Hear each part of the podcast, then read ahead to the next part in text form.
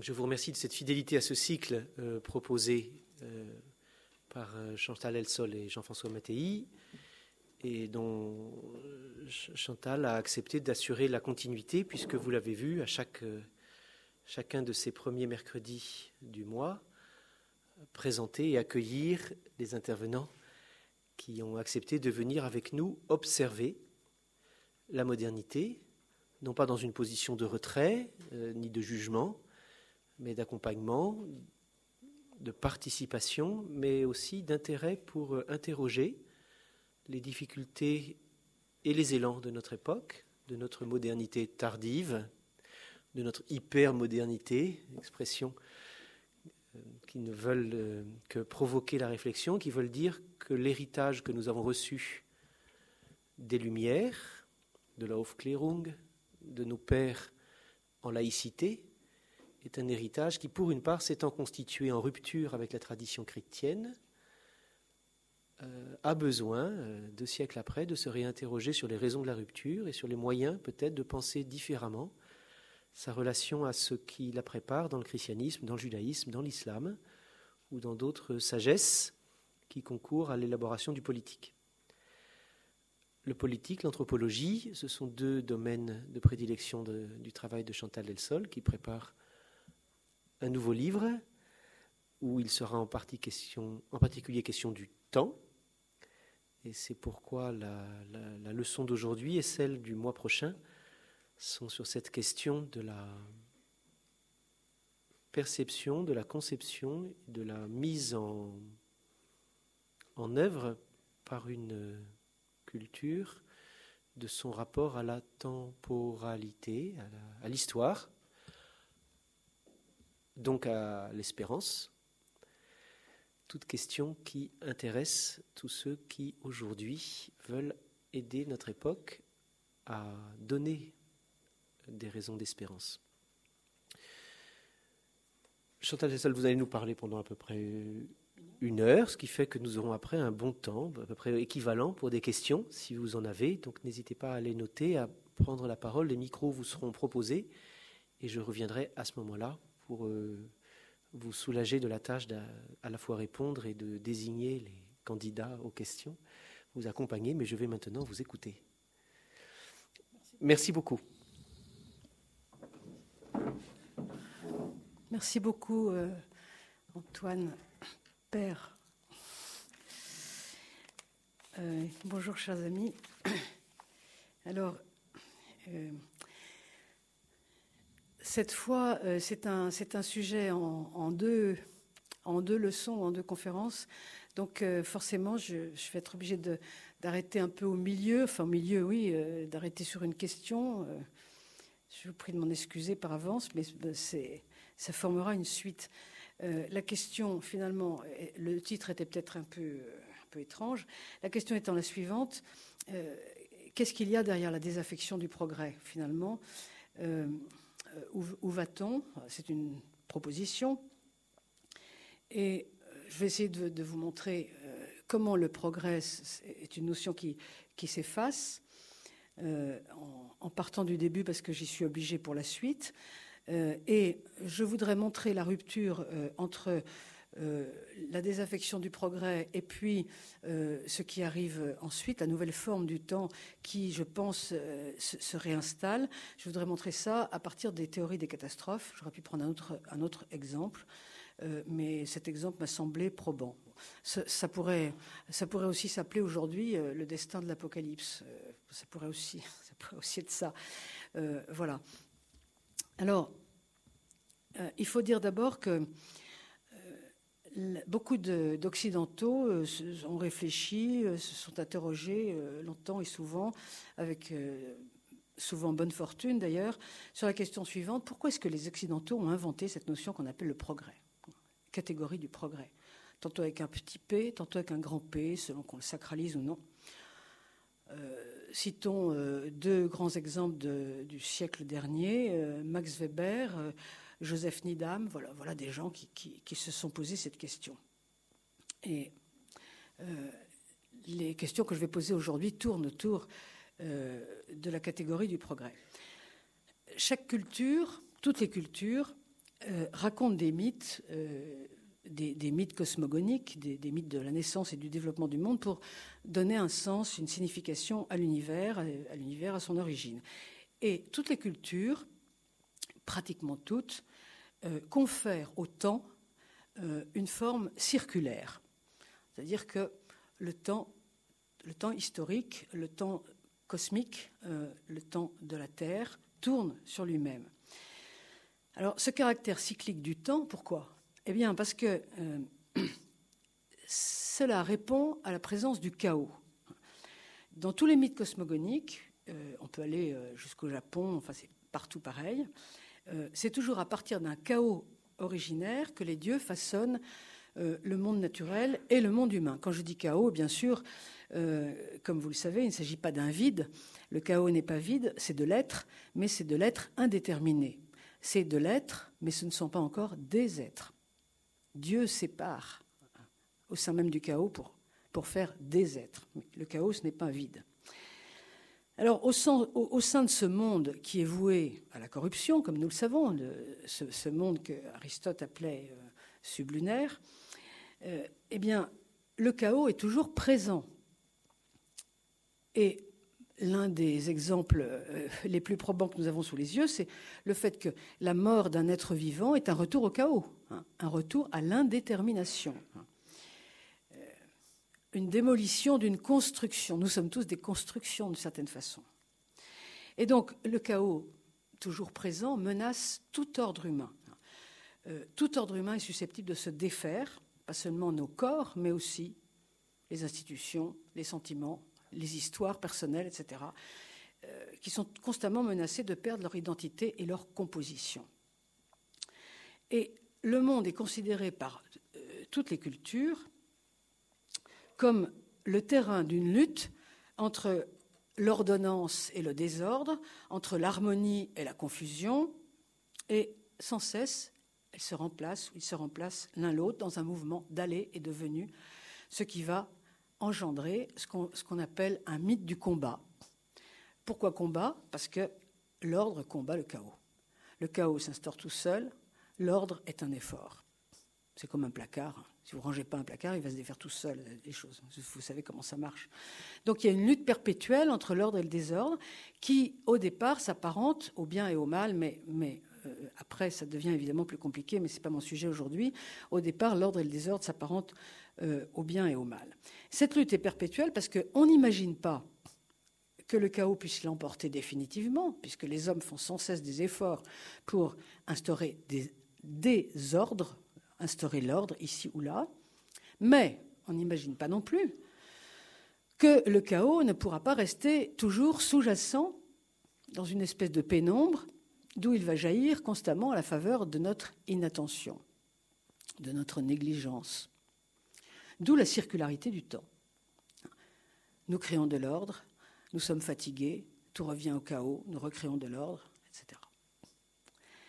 Alors, pour la première fois, au premier millénaire avant Jésus-Christ, bon, c'est pas mon sujet, euh, une culture, le zoroastrisme iranien, va amorcer euh, une transformation du temps cyclique en temps linéaire. C'est-à-dire que Zoroastre annonce un combat qui sera le dernier. C'est la première fois. Une victoire définitive sur le chaos.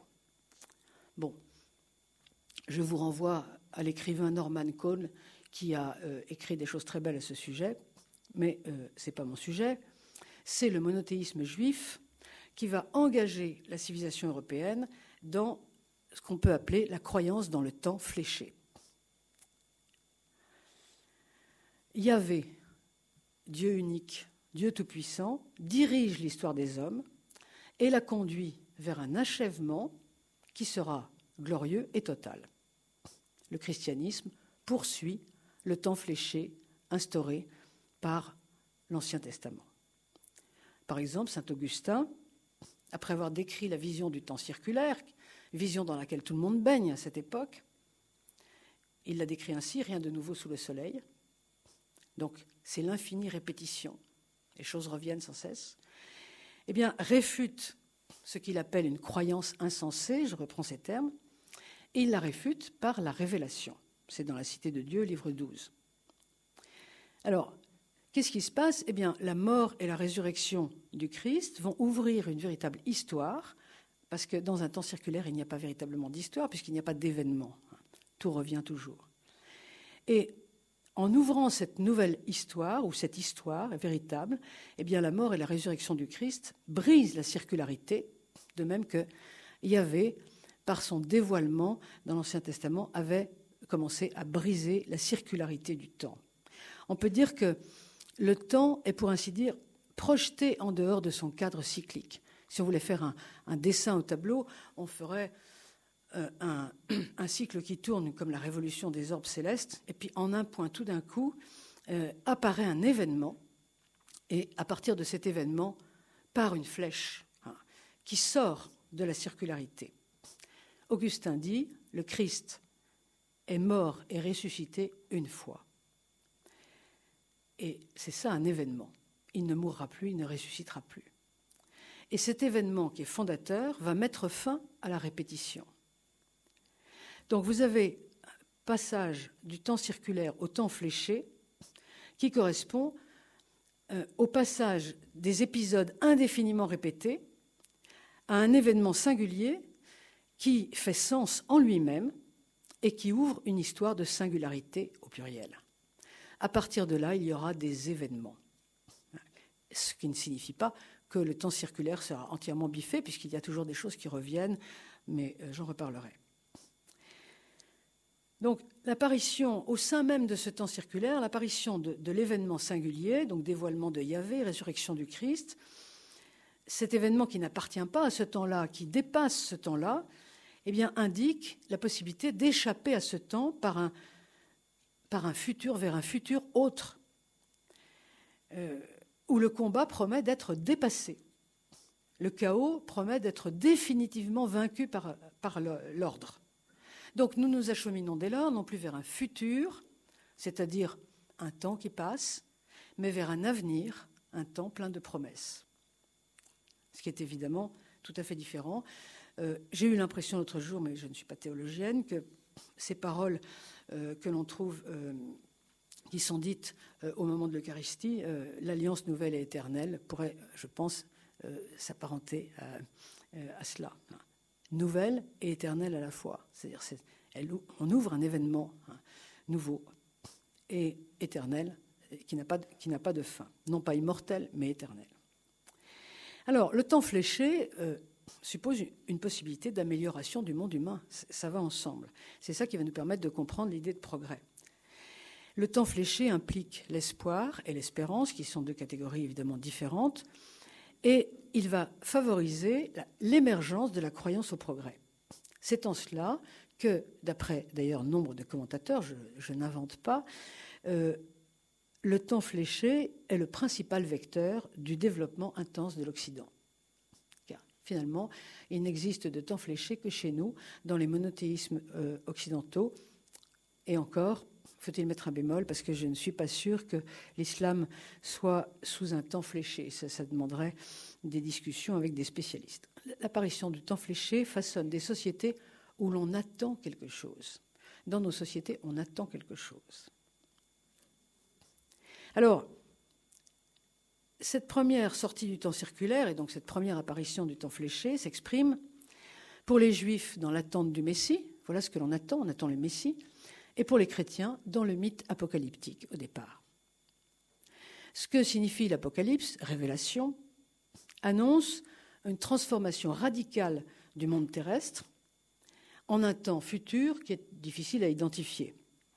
Il y a eu énormément de, euh, débats là-dessus au cours de l'histoire.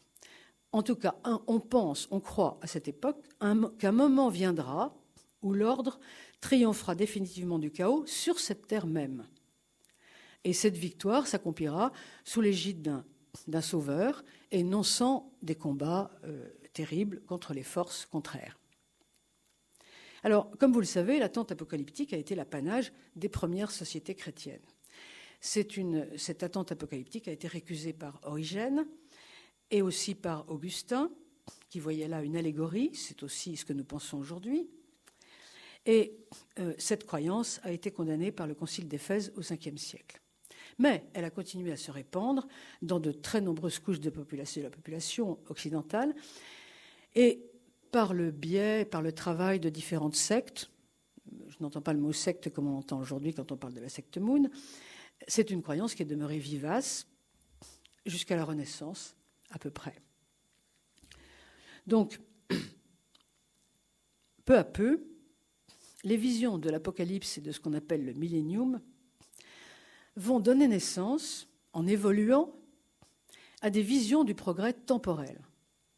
Et ceci avant même que les Lumières ne développent l'idée du progrès moderne. Euh, pour euh, trouver une bonne analyse de cela, on peut lire L'histoire du paradis de Jean de Lumeau, où il a bien montré comment tous ces millénarismes divers, qui étaient donc fondés sur la croyance apocalyptique et déployés sur 2000 ans d'histoire, ont permis l'émergence de la, croyance en un paradis futur, je mets paradis entre guillemets, non pas un paradis au ciel, mais un paradis sur la terre. Cette sécularisation, donc cette sécularisation de l'idée de l'amélioration terrestre, voire même du paradis sur la terre, cette sécularisation a donc déjà été pensée dans les âges chrétiens, à travers des visions répétées du millénium et des, visions très diverses. Euh, et il semble bien que, même hors des thèses apocalyptiques, qui ont été récusées par l'Église officielle très vite, l'idée d'un progrès temporel euh, et terrestre se dégage euh, déjà de la croyance chrétienne orthodoxe dès les premiers temps. Autrement dit, euh, à mon sens, il est complètement faux de croire que les chrétiens d'avant les Lumières se désintéressaient de l'existence humaine temporelle, euh, ne valorisant que le salut des âmes, voire, comme on le prétend souvent, exaltait la misère pour mieux viser le salut. je pense que cette affirmation tient davantage de la propagande antireligieuse que de la vérité historique. Si l'on regarde les, les écrits des pères de l'Église, ou plus tard euh, les écrits de Thomas d'Aquin, euh, où Thomas d'Aquin écrit par exemple Le roi doit se soucier du progrès. Alors évidemment, quand il parle du progrès, il ne s'agit pas du progrès d'aujourd'hui, mais euh, on s'aperçoit qu'il s'agit toujours d'une avancée sur cette terre, même si ce n'est pas encore celle qu'on va découvrir plus tard. C'est une avancée à ce moment-là qui est personnelle, c'est-à-dire chacun à sa génération reprend les choses à la base et en même temps donc une avancée momentanée qui n'est pas encore vraiment historique. C'est-à-dire que les, nains, comme euh, dans la phrase célèbre, ne sont pas encore assis sur les épaules des géants. On essaye de s'approcher du modèle évangélique en ce temps et en ce lieu. Mais un peu plus tard, c'est-à-dire à, l'époque de la Renaissance, euh, je dirais à partir du XVIe siècle, nous voyons apparaître une floraison d'auteurs je citerai euh, Juan Luis Vives, l'espagnol, Giambattista Vico, euh, l'italien, Bartolomé de las Casas, l'espagnol, Jan Komansky, le tchèque. Donc vous voyez que c'est une efflorescence qui est complètement européenne, 16e, 17e siècle, où apparaît l'idée d'un développement moral historique chez des auteurs qui sont tous peu ou pro chrétiens, euh, à l'époque euh, c'est toujours le cas, en tout cas dans une, atmosphère chrétienne, et ceci bien avant, enfin en tout cas largement avant la saison des Lumières. Alors je, n'insiste pas là-dessus parce que ce n'est pas vraiment mon, sujet aujourd'hui, mais ceci pour vous montrer que l'idée de progrès se développe, de progrès temporel se développe très tôt sur notre continent dans l'atmosphère du temps fléché. Chez les chrétiens, il ne s'agit pas de tendre vers un avenir de perfectionnement encore inconnu, mais il s'agit de tendre vers une application toujours inachevée et imparfaite de l'Évangile. C'est-à-dire que, pour ainsi dire, l'avenir euh, a déjà été non pas écrit, mais désigné d'une certaine façon et il reste naturellement euh, à interpréter. Comme, euh, comme vous le savez, nous sommes euh, une religion de la parole plus qu'une religion du livre. Tous les préceptes ne sont pas inscrits. Autrement dit, le progrès, à ce moment-là, consiste à s'avancer vers la réalisation d'un modèle qui a été au moins désigné, mais son application, sa concrétisation sont encore à venir. chez les auteurs chrétiens ou apparentés, en tout cas immergés dans la culture chrétienne, l'amélioration ne peut être que temporaire, c'est-à-dire qu'elle inclut toujours des retombées qui peuvent être tragiques, et ça c'est la circularité qui reste naturellement, et ceci qu'il s'agisse de l'homme seul ou qu'il s'agisse des sociétés entières. Pascal écrivait Tout ce qui se perfectionne par progrès périra par progrès.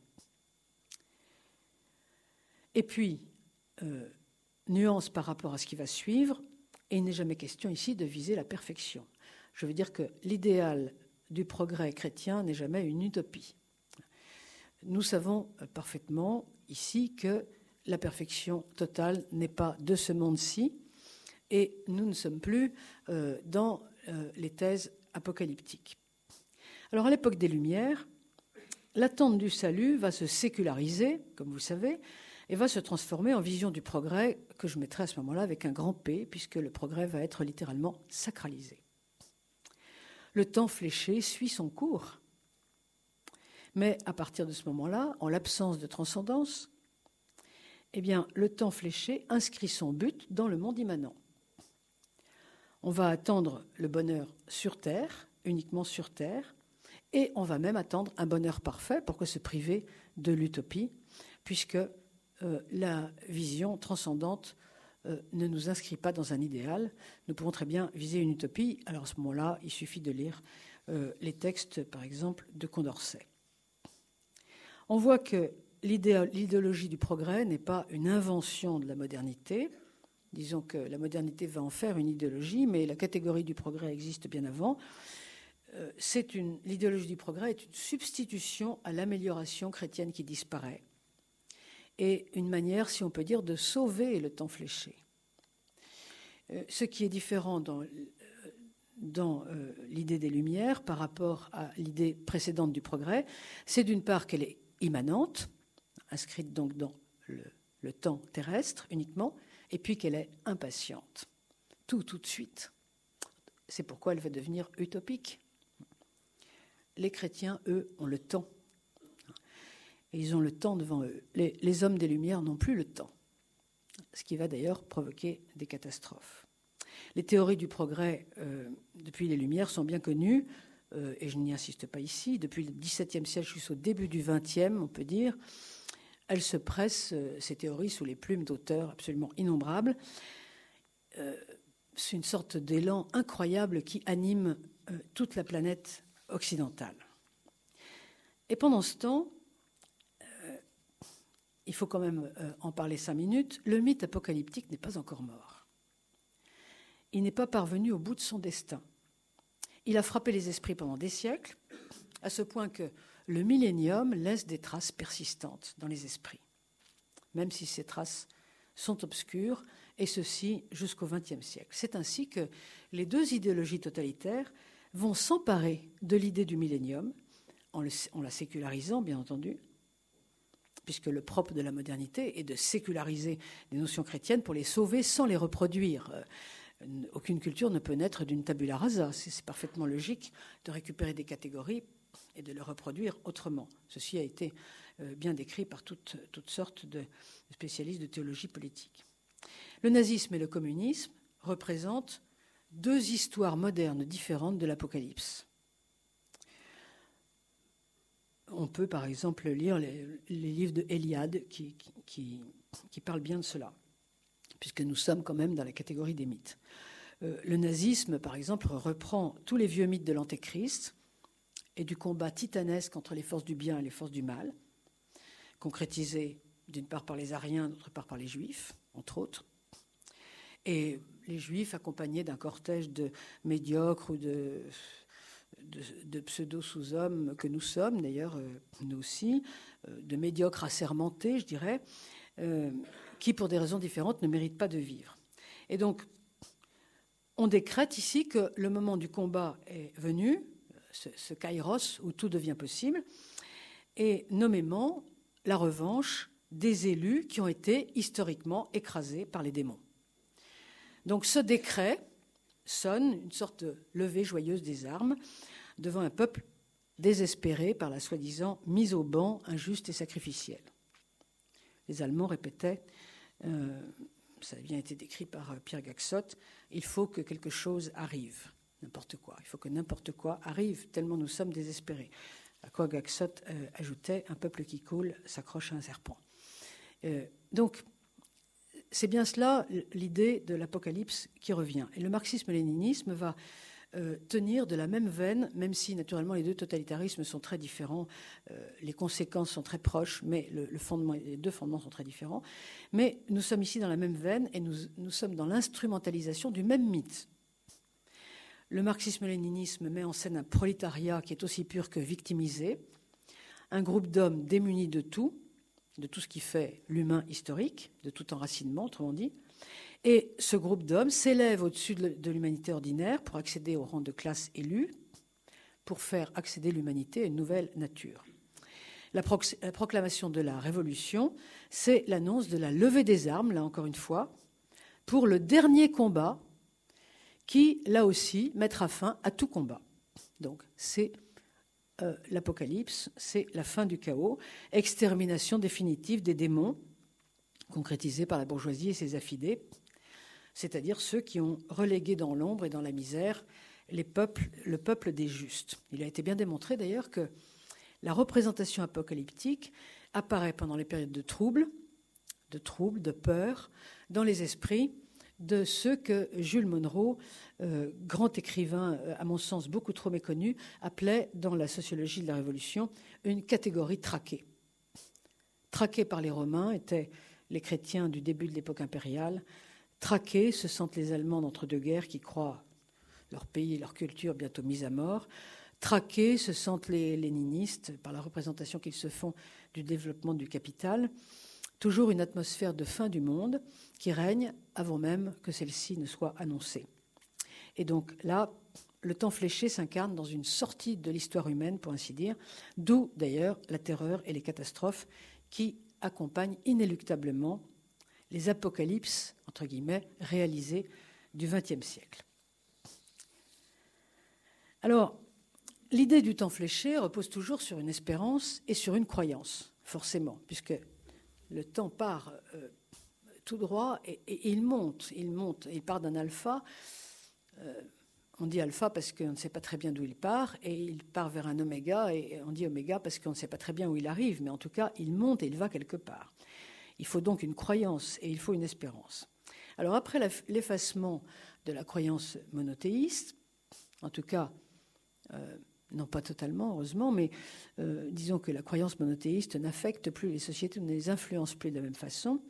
Au départ, le progrès moderne correspond avec le développement de la technique. C'est ce que nous voyons à partir de Francis Bacon et de ses émules. Pour qu'il y ait progrès, il faut qu'il y ait une signification. Le, le, sens direction, le sens entendu comme une direction, réclame aussi le sens entendu comme une signification, puisque le mot sens signifie les deux aller où et y aller pourquoi. Le temps fléché spirituel menait à la béatitude céleste. Le temps fléché temporel trouvait son sens dans le déploiement, puis dans le paroxysme attendu du bonheur humain, qui finalement n'a pas eu lieu, mais qui était attendu. Donc il y avait toujours une direction et une signification. Seulement, euh, ce qui va se passer à partir de, la période contemporaine, c'est que le temps fléché, lorsqu'il reposait sur une espérance transcendante, par définition, ne requérait pas sa démonstration. On ne peut pas démontrer la résurrection du Christ, ni l'attente euh, du paradis terrestre, du paradis céleste, pardon. Et les échecs même éventuels pouvaient toujours être retournés euh, en signe pour la foi. Les grandes pestes, par exemple, tous les malheurs des temps, et Dieu sait qu'il y en a eu, pouvaient très bien être interprétés comme de saines punitions, éventuellement, ou comme des détours salutaires. Les voies de Dieu sont impénétrables. Mais à partir du moment où le temps fléché s'instaure sur un espoir immanent, il lui faut des preuves tangibles, des preuves de concrétisation pour perpétuer sa croyance. Et donc l'amélioration de l'existence humaine doit se réaliser là, sous les regards. C'est ainsi que la sécularisation du temps fléché va finir par lui enlever sa crédibilité. C'est ce que nous voyons, je crois, sous nos yeux depuis une cinquantaine d'années. Une fois sécularisée, l'amélioration humaine s'entend en termes quantitatifs. Accumulation des produits du bien-être, accumulation des produits du confort, augmentation de l'égalité, accumulation des bonheurs finalement. L'idée temporelle du progrès euh, réclame de, produire toujours plus d'égalité, toujours plus de liberté individuelle, toujours plus de suppression d'interdits, etc., etc. Autrement dit, alors que dans la vision transcendante, il s'agissait d'espérer les fruits d'un comportement, j'entends les fruits, ici il s'agit d'accumuler les produits d'une action qui porte en son sens en elle-même. Vous voyez la différence entre les fruits et les produits? Ça change tout. On s'aperçoit bientôt que les finalités qu'on avait données au, progrès, liberté, égalité par exemple, ne peuvent pas être déployées indéfiniment. Ou si on préfère, on s'aperçoit que le bonheur provient d'un équilibre davantage que d'une accumulation. Ce n'est pas parce que nous serons de plus en plus libres que nous serons de plus en plus heureux. Nous serons libres parce qu'il y aura un équilibre dans cette liberté. Ce qui, évidemment, crée des problèmes au sein même de la croyance au progrès. Et la déception va se manifester sur deux plans. Tout d'abord, tous ces progrès évidents, et nous n'allons pas nier évidemment les progrès qui ont été réalisés. Ils ont produit un bien-être supplémentaire, c'est clair. Et cependant, ils n'ont pas apporté le bonheur promis. Ils ont laissé place à d'autres désirs, à d'autres insatisfactions, qui autrefois étaient insoupçonnées. Par ailleurs, ces utopies diverses, ces attentes diverses, établissaient une adéquation entre progrès technique et progrès moral. On, avait misé qu'avec le bien-être croissant, allait croître aussi l'esprit de solidarité, la bienveillance ou l'attention aux autres. Il n'en a pas forcément été ainsi. Certains vous diraient, c'est plutôt le contraire qui s'est produit. Ce serait une question d'interprétation. Hein. Euh, en tout cas, cela reste, disons, contestable. La croyance dans le progrès parallèle des qualités morales et des commodités de confort relevait, je crois, d'une sorte de croyance matérialiste qui était évidemment sans précédent, mais qui finalement n'a pas fonctionné, sous-entendant que euh, les vertus seraient comme des excroissances du bien-être. D'ailleurs, c'est une chose absurde, parce qu'inversement, on pourrait par exemple penser que l'immoralité vient de la pauvreté. On, sait très bien que ce n'est pas vrai. Euh, c'est pas parce qu'une famille est pauvre qu'elle éduque mal ses enfants. Enfin, il, n'y a pas un, lien de, cause à effet, sauf dans des circonstances extrêmes entre les deux. Et donc, on a trop brossé le portrait d'un homme complètement déterminé par ses conditions d'existence. Ce qui fait que, euh, après euh, ce texte fondateur qui est le discours sur les sciences et les arts de Rousseau, où on voit véritablement le progrès qui se retourne, l'incrédulité qui apparaît vis-à-vis du, progrès. Alors après cela, on voit une foule d'auteurs, dont je vous cite simplement quelques-uns, Schopenhauer, Spengler, Kafka, Valéry, Musil, Illich. Très courte liste à laquelle on pourrait ajouter des dizaines et des dizaines ou des centaines d'autres. On voit tous ces auteurs se méfier du progrès, voire même le couvrir de sarcasme.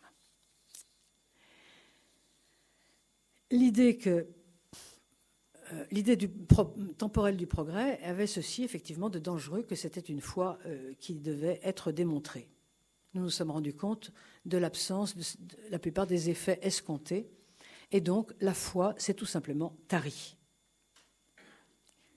Autrement dit, le vide d'espoir qui creuse le moment contemporain est un double vide.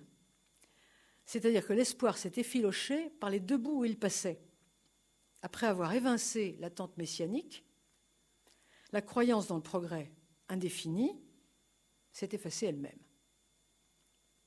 Et donc, aujourd'hui, il y a une sorte de constat qui est établi, des textes innombrables qui décrivent l'âge industriel dépourvu de sens, encore plus aujourd'hui depuis la crise qui a eu lieu il y a deux ans, fabricateurs d'hommes-robots qui sont toujours prêts à parler, à penser d'une seule voix, et depuis la fin des Trente Glorieuses, dans nos, dans nos contrées, un monde dominé par une production-consommation euh, aussi irrépressible que euh, l'apprenti sorcier. Cet âge représente un renversement de la modernité, justement parce qu'il ne croit plus au progrès, critique des perversions du progrès, depuis euh, l'antirationalisme de l'école de Francfort, je prends des dates parce que je ne peux pas tout citer évidemment, jusqu'à toutes ces semences parfois haineuses et en tout cas toujours désespérées que l'on trouve dans par exemple une collection comme celle de l'encyclopédie des nuisances. Achetez n'importe quel livre de l'encyclopédie des nuisances, c'est extrêmement intéressant. Vous allez trouver cette critique euh, désespérée du progrès. On a donc, on pense qu'on a sacrifié la patte humaine au bonheur humain, qui du même coup a perdu son sens. Le progrès comme disait euh, Arnold Gehlen, euh, est devenu une routine. Et en devenant une routine, il s'est séparé de cet élan qui le constituait tout entier. Et donc, le culte de l'avenir a fait son temps. C'est une déception magistrale. Euh, je vous cite c'est déjà vieux, hein, ça a commencé il y a à peu près un siècle, cette, cette affaire-là. Euh, je vous cite euh, un passage, une phrase du livre d'Ivanov et Gershenson, ce livre magnifique qui s'appelle Correspondance d'un coin à l'autre, qu'on trouve aux éditions L'âge d'homme. Euh, vous dites partons, et moi je réponds il n'y a pas où aller. Pour espérer, il faut consentir au temps. Le temps, c'est l'inconnu, c'est la porte qui s'ouvre, sur le vide même, c'est le voyage de Colomb partout des impasses. L'avenir est aporique. Et nous finissons par vivre enfermés dans le présent. Ou encore dans le passé, comme pourraient euh, l'indiquer les revendications identitaires qui remplacent les combats idéologiques. Une revendication identitaire, c'est un enfermement dans le passé. Il y a donc ici une sorte d'inversion du regard qui arrête, qui cesse de se porter loin dans le futur ou dans l'avenir, qui se retourne à l'intérieur de soi de son propre monde, de son propre clan, de ses tribus, dirait Maffezoli, la pensée s'introvertit. Plutarque, il y a longtemps, disait Mais pourquoi la pitié ne rend-elle plus ses oracles? Eh oui, il y a des époques où les prophètes se taisent. Les prophéties se taisent. Qu'est-ce que ça signifie? Des époques se trouvent privées de prophètes. C'est en quelque sorte notre cas, même si nos prophètes ne sont plus les mêmes qu'autrefois, évidemment. L'avenir manque en raison de cette déception, c'est-à-dire que les promesses n'ont pas été tenues et elles ne l'ont pas été finalement parce qu'elles étaient intenables, enfin en tout cas euh, les promesses des Lumières.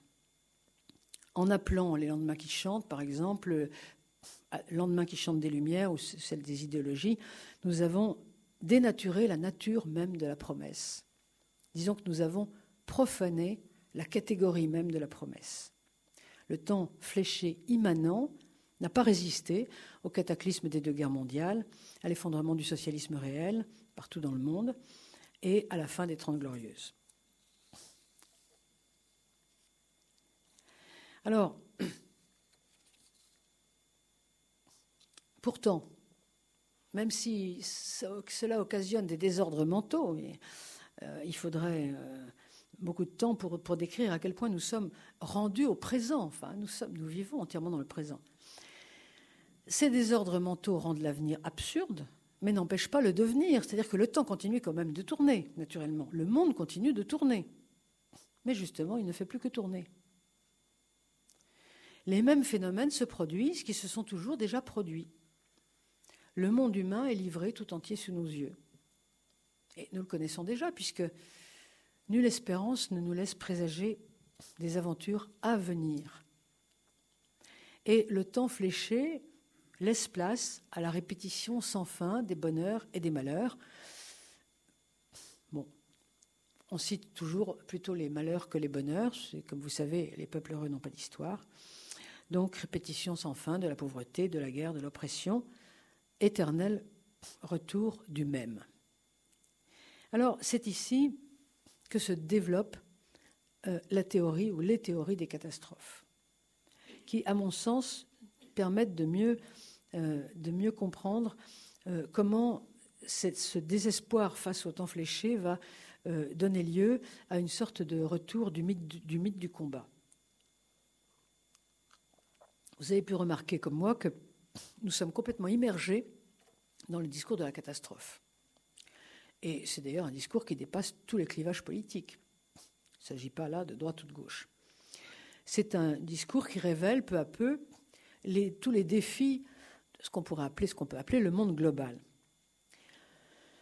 On nous dit, c'est pour ça que je le mets au conditionnel, parce qu'on peut discuter là-dessus, qu'il serait inconscient de ne pas tenir compte des risques écologiques majeurs qui concernent par exemple le réchauffement de la planète, la submersion des basses terres, la disparition à grande échelle d'espèces animales et à moyen terme notre capacité à vivre dans un monde bientôt surchauffé. On nous dit qu'il serait inconscient de ne pas tenir compte du gaspillage des matières premières, c'est un capital que nous gaspillons, que nous dépensons sans compter, et aussi de l'entassement des déchets sous lequel nous risquons bientôt de crouler. Et pour toutes ces raisons, je continue à parler au conditionnel, notre mort serait proche, à savoir la mort de l'humanité entière. Les opinions publiques, vous pouvez le constater comme moi, intègrent ce discours dans leur quotidien et dans leur imaginaire. nous ne voyons plus à la télévision une seule publicité sans qu'on nous annonce que la crème qu'on veut nous vendre ou le yaourt est bio, est, sans produit, je ne sais pas quoi, euh, enfin ne produit pas du carbone dans l'atmosphère. Euh, il faut toujours que euh, cette condition soit remplie. Nombre de familles réduisent volontairement leur, leur ponction d'eau courante au robinet, par exemple. Et la jeune génération se demande s'il vaut la peine d'avoir des enfants dans un monde tellement dangereux, avec un avenir aussi trouble, et, pour ainsi dire, privé d'avenir. Il suffit de voir euh, le déchaînement quasiment hystérique qu'il y a eu avant la conférence de Copenhague, où, euh, dans tous les médias, pendant environ un mois, je dirais un mois ou deux, on nous a annoncé que si cette conférence ne fonctionnait pas très très bien, euh, c'était extrêmement grave. Vraiment, on était perdu, on était mort. J'ai gardé certains articles, c'était impressionnant. Donc, on s'est aperçu que la, bon, la, conférence de Copenhague, malheureusement d'ailleurs, n'a pas marché, et ça, tout le monde l'a dit. Et pourtant, euh, bon, euh, bon, vous allez me dire, la fin du monde n'était pas prévue pour juste après la conférence, naturellement, mais tout le monde s'est tu juste après. C'est très curieux. Enfin, il y a, y a, quand même euh, une sorte de déchaînement assez étrange, et c'est précisément euh, là-dessus que je voudrais euh, vous inviter à, à, réfléchir. Alors, attribuer ces catastrophes à venir à l'action humaine, il est possible qu'en partie elles proviennent de l'action humaine. Mais les attribuer à l'action humaine, c'est à la fois poursuivre et inverser une certitude qui était propre aux défenseurs du progrès. Cette certitude, c'était la phrase de Descartes, l'homme maître et possesseur de la nature. Autrement dit, désormais bien conscient qu'il est incapable de recréer autrement l'humanité, l'homme se dit qu'il est au moins capable de la détruire. C'est encore une espèce de jactance, je crois. Qu'il ne reste à l'homme de sa supposée maîtrise que la puissance de destruction, ça peut révéler ça peut être plusieurs choses. Je vais vous proposer plusieurs hypothèses. Ça peut révéler d'abord l'ombre d'un cynisme, naturellement inconscient, une forme de revanche, une forme de misanthropie euh, qui existe dans nos sociétés. Il y a une véritable misanthropie. Euh, il y a beaucoup de gens qui préfèrent les animaux aux hommes dans la société. Vous avez pu le remarquer. nous avons échoué à changer le monde. L'homme n'a pas voulu devenir ce que nous aurions voulu qu'il devienne eh bien nous le détestons encore plus qu'avant, et plutôt que de supporter notre impuissance, nous préférons broder sur sa fin immanente. C'était naturellement l'hypothèse la plus extrême que je retrouve dans les, euh, dans les écrits des gens les plus désespérés. Je retrouvais par exemple l'autre jour euh, dans un texte dont naturellement j'ai déjà oublié le nom, mais enfin bon, euh, de Sioran, dans un texte de Sioran, où vous savez qu'il a, le génie des, aphorismes magistraux et, grinçants. Euh, il dit, eh bien, euh, pendant très longtemps, euh, j'ai été persuadé que je, pensais que l'homme va disparaître. Mais à présent, j'ai changé d'avis. Il doit disparaître. Alors, vous voyez, à mon avis, c'est, assez significatif. Ben, naturellement, ça vient de Sioran, donc, tel qu'on le connaît, extrêmement désespéré. Mais je crois quand même qu'il y a probablement quelque chose comme ça dans ce discours sur la catastrophe. Il n'y a pas que ça, naturellement. Donc ici, l'homme maître et possesseur de la nature est partout, aussi bien dans la crainte que dans la confiance. Comme si c'était là une sorte de glorieux reste de la philosophie du progrès, inversé. Tout aussi contestable qu'avant, je pense. Je crois qu'il est très prétentieux et probablement très naïf de s'imaginer que l'action de l'homme pourrait détruire l'humanité comme le ferait une catastrophe cosmique, par exemple, de grande ampleur. J'aperçois d'ailleurs que un très grand scientifique comme Robert Dautrey, euh, le père de la bombe atomique française, qui est un monsieur euh, aujourd'hui euh, âgé, mais toujours, toujours en recherche, et qui, connaît très bien tous ces, toutes ces affaires-là, ne pense absolument pas que l'humanité va disparaître. Effectivement, il pense que, la Terre va se réchauffer de quelques degrés il n'est pas du tout certain d'ailleurs euh, que ça provienne de l'homme, que ça va faire un très très grand plaisir euh, à des pays comme la Russie, dont le permafrost va devenir cultivable, ou à des pays comme la Finlande ou la Norvège, que ça va assécher des pays déjà désertiques du Sud, mais très certainement pas euh, anéantir l'humanité. Est-ce que l'histoire des hommes, d'ailleurs, a été aussi paisible que cela jusqu'ici? La, description présente des catastrophes euh, étonne euh, dans sa prétention à la première fois. Alors évidemment, euh, c'est une première fois au sens où pour la première fois, c'est toute l'humanité qui est menacée.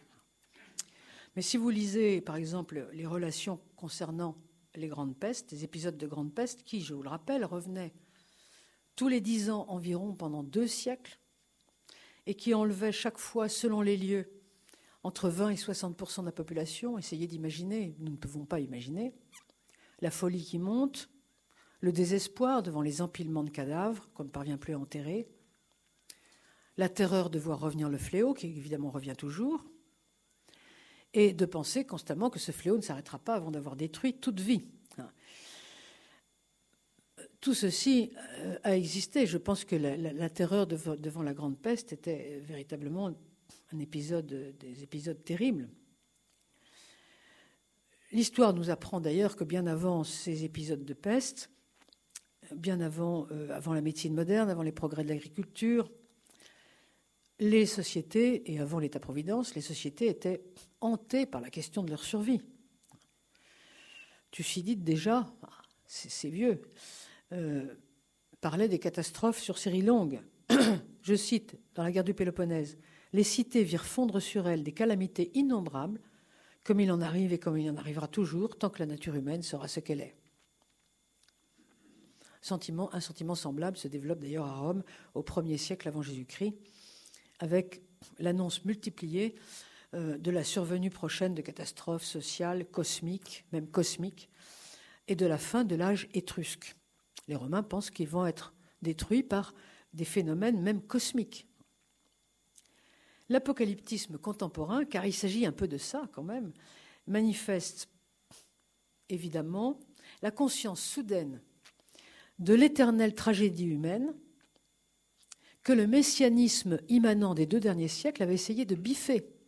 Car finalement, depuis la saison des Lumières, nous avions tendance à penser que la finitude humaine, c'était fini, si j'ose dire. L'homme allait euh, presque, selon Condorcet, cesser de mourir, car c'est bien ce que disait Condorcet. Il disait Oh, on va pas cesser de mourir, mais la vie sera tellement longue que ça sera, ça sera comme si. Je ne sais pas d'ailleurs si c'est tellement souhaitable, vous voyez. Mais euh, outre ce retour à la réalité de la condition humaine, parce que finalement il s'agit de ça, les attentes catastrophistes manifestent aussi, il y a plusieurs points, une autre vision du temps. Est-ce qu'il n'est pas curieux Est-ce que vous ne trouvez pas curieux, par exemple, de voir que l'attente angoissée de la guerre nucléaire, à l'époque de la guerre froide, dite guerre des étoiles, l'attente angoissée de la guerre des étoiles, qui était tellement présente à, ce moment-là, elle laisse ses places, enfin, souvenez-vous des textes de Jaspers, par exemple, elle laisse ses places à l'angoisse devant la disparition des matières premières ou du réchauffement planétaire. Autrement dit, je pose la question, faut-il qu'il y ait toujours une fin du monde à attendre. Je trouve ça curieux. Je veux dire que la prévision inquiète d'une seule catastrophe apparaîtrait comme une sorte de prospective conjoncturelle. Il y a un problème grave qui se présente, il faut nous en saisir.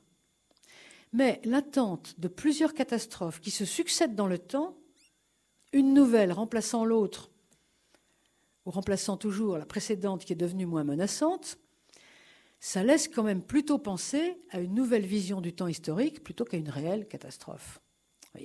C'est bizarre.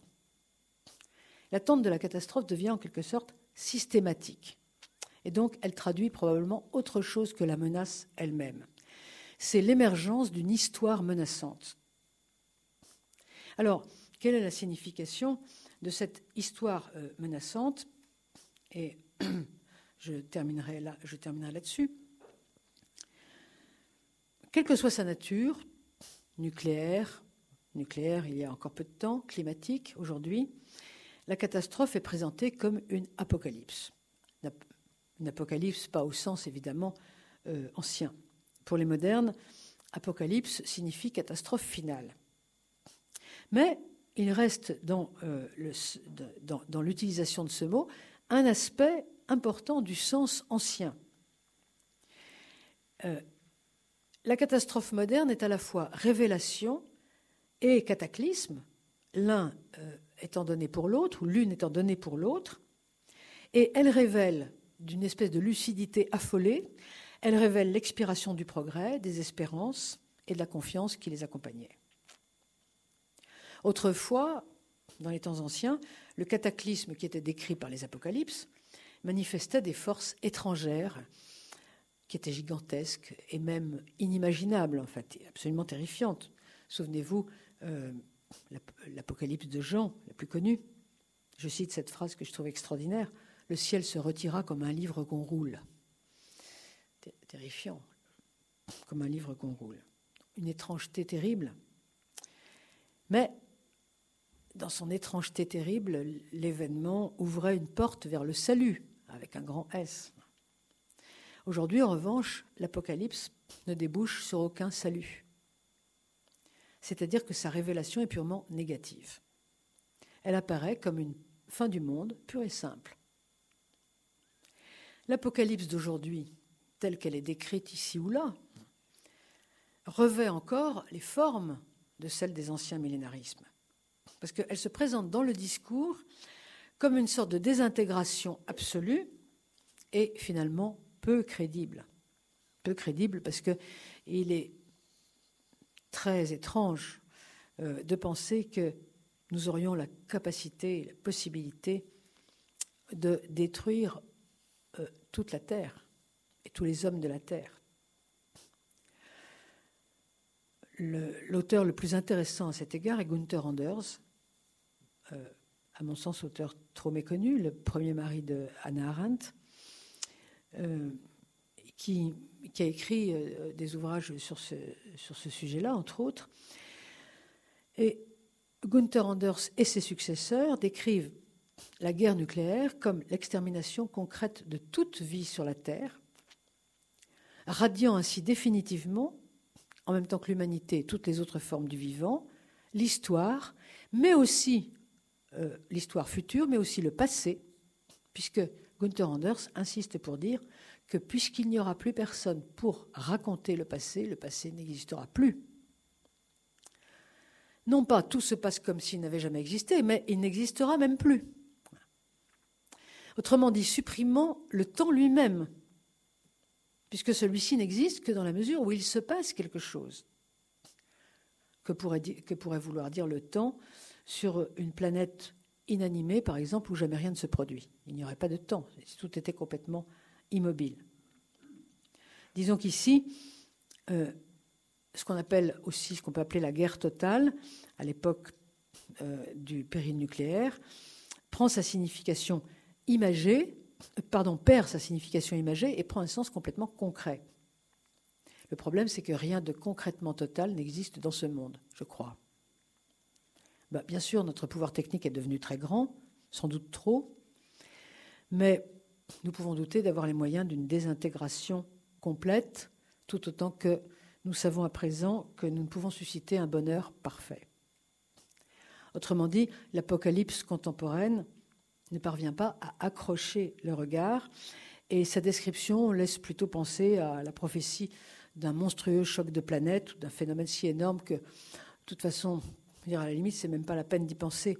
Euh, Gunther Anders raconte une histoire, euh, une conversation qu'il a eue dans un train, euh, où il raconte avec indignation la monstrueuse désinvolture d'un jeune garçon à qui il disait qu'on allait vers la fin du monde et qui lui répondait And so what Mais en même temps, on comprend très bien le garçon, parce que finalement, après tout, si, tout doit être désintégré demain matin, bah, bah tant pis. Ou de celui qui, euh, à qui il disait dans, euh, dans mille ans, euh, ceci n'existera plus, et qui lui répondait Ah, ouf, j'avais cru comprendre que vous disiez dans 950 ans. et donc, il, disait Mais quelle désinvolture épouvantable. Enfin, les gens sont totalement irresponsables. Je ne suis pas sûr que ce soit d'irresponsabilité, parce que quand les choses sont tellement effroyables, à la limite, c'est même plus la peine. On n'y peut rien de toute façon. Vous voyez c'est comme si quelqu'un vous disait, en tant qu'astrophysicien, je vous affirme que nous avons 60 chances sur 100 pour que dans les années qui viennent, le Soleil entre en collision avec la Terre. Bon, bah, écoutez, qu'est-ce qu'on ferait? On continuerait euh, à aller déjeuner. Enfin, euh, il me semble. Autrement dit, bon, je pose la question à laquelle je, j'essaierai de, vous proposer des réponses, je ne prétends pas la prochaine fois. Euh, que signifie donc cet apocalypse qui, qui, finalement, dans sa radicalité, est peu crédible et qui, derrière elle, ne révèle rien? C'est donc pas une apocalypse réellement. Eh bien, je crois qu'elle exprime comment nous percevons désormais le monde et son histoire. Et donc, euh, je vais maintenant vous, vous, laisser la parole, parce que je, je préfère m'arrêter là pour que euh, ce ne soit pas en plein milieu d'une euh, démonstration, si on peut dire les choses comme ça. Voilà, je vous remercie.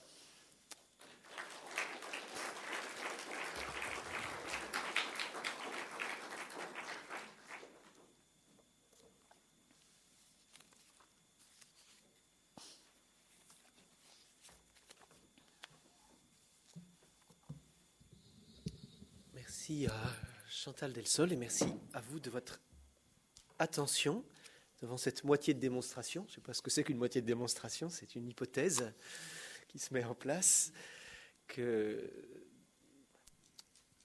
à travers le destin de, des civilisations, de, ce qu'apportent différentes cultures religieuses comme le zoroastrisme ou le judéo-christianisme, ce sont des visions complètes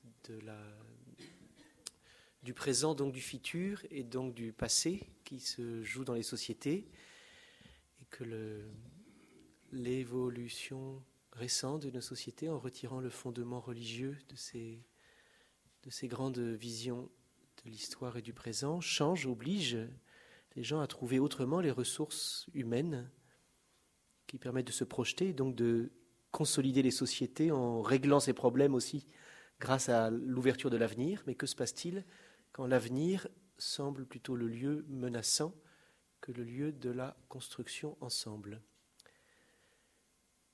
Il y a de multiples manières d'interroger Chantal Delsol et de lui, donner, de nous donner davantage. Oui, Michel Geoffroy. Ah, il faut attendre le micro. Est-ce que ce que vous interprétez comme un retour au temps cyclique ne peut pas être interprété, surtout à l'échelon individuel, comme une modification du temps fléché Je prends un exemple tiré de ma pratique professionnelle de médecin de soins palliatifs. En fin de vie, les familles des malades posent toujours la question vous nous avez dit qu'on ne pouvait pas savoir, docteur, mais dites-nous, s'il vous plaît, combien de temps encore Combien de temps encore? C'est-à-dire qu'elle se situe dans la perspective d'un temps fléché. Quasi universellement, parce que deux catégories de familles ne posent euh, que rarement cette question. D'une part, les arabo-musulmans, ah et d'autre part, jamais cette question, et j'ai pu vérifier auprès de confrères qu'ils avaient la même expérience, les euh, familles d'origine asiatique et singulièrement bouddhiste. Ce qui est assez logique s'ils bah, se situent dans, à la métempsychose, dans la métempsychose, à un éternel retour, à, un, temps, un, temps euh, cyclique. Alors les arabo-musulmans, peut-être parce qu'ils se situent dans une eschatologie plus présente que, la nôtre. Mais notre temps à nous, il me semble, dans mon expérience, reste malgré tout fléché. Simplement, contrairement au temps arabo-musulman que je viens d'écrire, il est morcelé. C'est un temps que l'on compte. C'est un euh, c'est un temps que l'on peut nommer chronos, que l'on peut chronométrer. Contrairement au temps fléché classique des débuts du christianisme ou du Moyen Âge, qui était un temps fléché euh, non morcelé. Et euh, ce, catastrophisme que, vous venez de décrire, ne peut-il pas être interprété comme justement ce morcellement du temps, comme une modification du temps fléché, plutôt que comme un retour du temps cyclique? Alors, je, crois que le temps, euh, le temps personnel euh, n'est pas, pas cyclique. quand on parle de temps cyclique et de temps fléché, euh, il s'agit principalement du temps historique au niveau collectif des sociétés. Le temps personnel est toujours, je pense, plus ou moins un temps fléché, parce que nous partons de la naissance et nous allons à la mort, donc nous, nous, avons euh, une... Euh, nous n'avons pas de raison de, Alors, sauf si nous croyons effectivement à la transmigration des âmes, mais même si nous y croyons, notre vie sur Terre est une vie de, temps fléché. Cependant, c'est là où je vous rejoins, je crois que cette espèce d'effacement du temps fléché collectif auquel nous assistons, euh, a quand même plus ou moins euh, défait le temps fléché individuel. C'est-à-dire que, comme vous le dites, les existences sont quand même de plus en plus morcelées. Euh, on, voit, on, voit, beaucoup moins de grands projets de vie, on voit davantage d'existences individuelles par petits bouts, plusieurs histoires dans une seule vie. je refais ma vie, vous voyez il y a 150 ans, on n'avait pas l'idée de refaire sa vie. Ça ne signifiait rien. Aujourd'hui, ça signifie vraiment quelque chose. Donc, c'est vrai qu'il y a une sorte de morcellement. Mais en revanche, je pense que la, catégorie du temps cyclique n'a pas de sens pour une existence individuelle. C'est juste pour le temps collectif.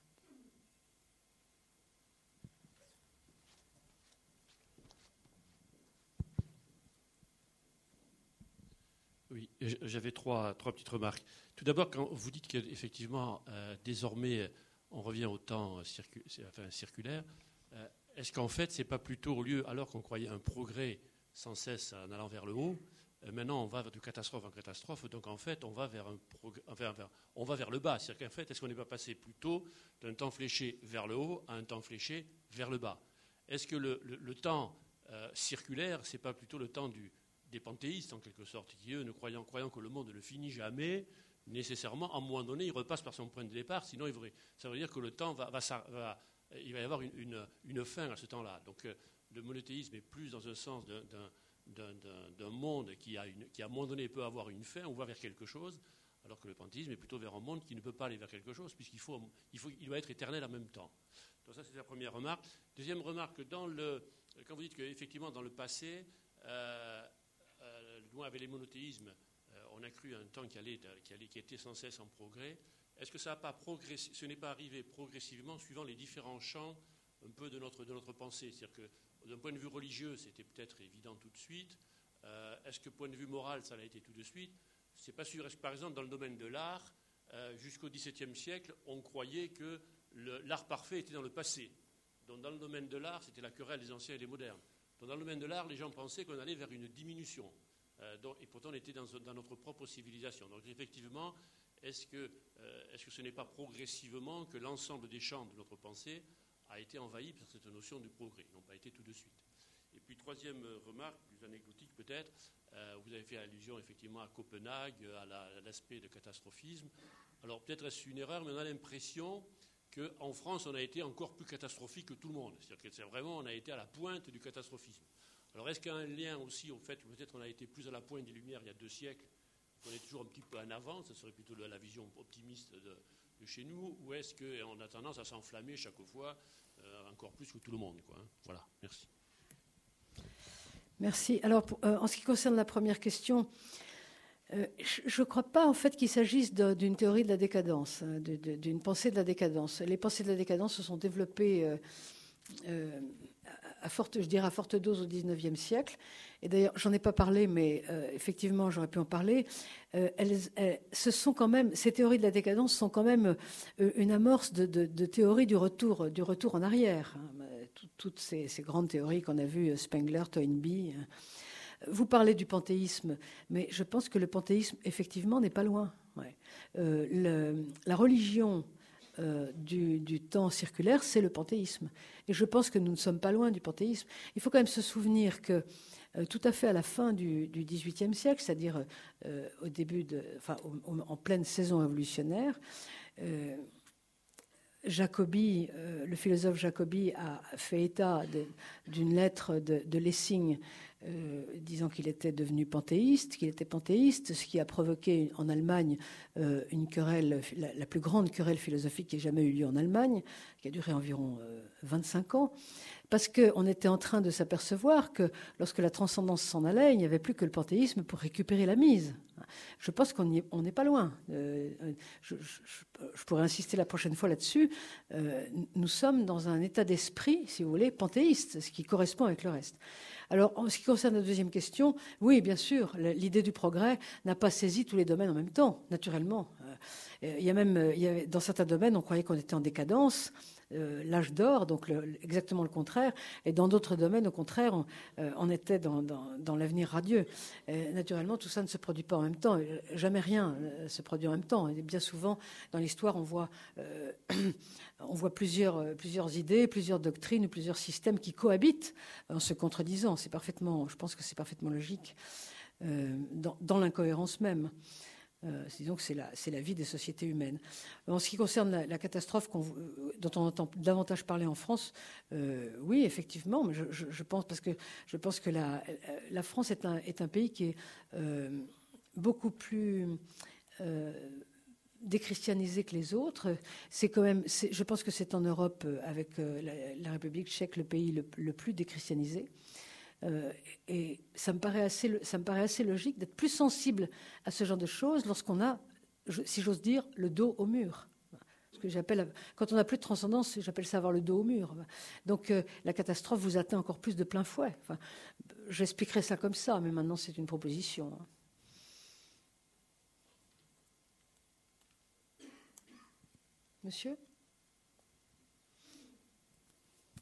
Monsieur simplement vous faire part d'une observation pour expliquer l'esprit actuel et peut-être l'apocalypse. Il me semble que quand on regarde un peu l'histoire, dans les 50 dernières années, pratiquement on a réalisé tous les rêves matériels de l'humanité. Hmm. On voulait vivre plus vieux, on vit plus vieux, on veut du confort, on a du confort, etc. On peut multiplier tous les, tous les exemples. Je parle des pays riches, bien sûr. Et donc, à chaque fois qu'on a réalisé les rêves, on a touché en même temps les limites de, ces rêves. Et donc, finalement, on est dans une situation où le temps il devient presque asymptotique, euh, parce qu'on voit bien que les progrès ils sont forcément très limités, puisqu'à chaque fois qu'on progresse, qu'on réalise un rêve nouveau, on tombe sur des limites nouvelles. Mm. Bon, c'est simplement une observation, mais je pense que ça explique pas mal de choses, euh, parce que ça désenchante un peu le monde. Il n'y a, a, plus de rêve, il n'y a pas de rêve à avoir. C'est vrai, vous avez raison. le, fait que la courbe est asymptotique, c'est-à-dire qu'il faut faire maintenant de très très très grands efforts pour limiter de 0,001 la mortalité infantile. Alors qu'il euh, y a 70 ans, il on demandait aux sages-femmes de se laver les mains, tout de suite on faisait chuter la mortalité infantile de 20%. Enfin non mais vous voyez, Michel Geoffroy va trouver que j'exagère, non mais vous voyez ce que je veux dire. Donc ça, dissimule, ça diminue naturellement euh, euh, les espérances. Mais il y a aussi le fait, je crois, que nous nous sommes rendus compte que beaucoup de nos conquêtes engendraient d'autres déboires.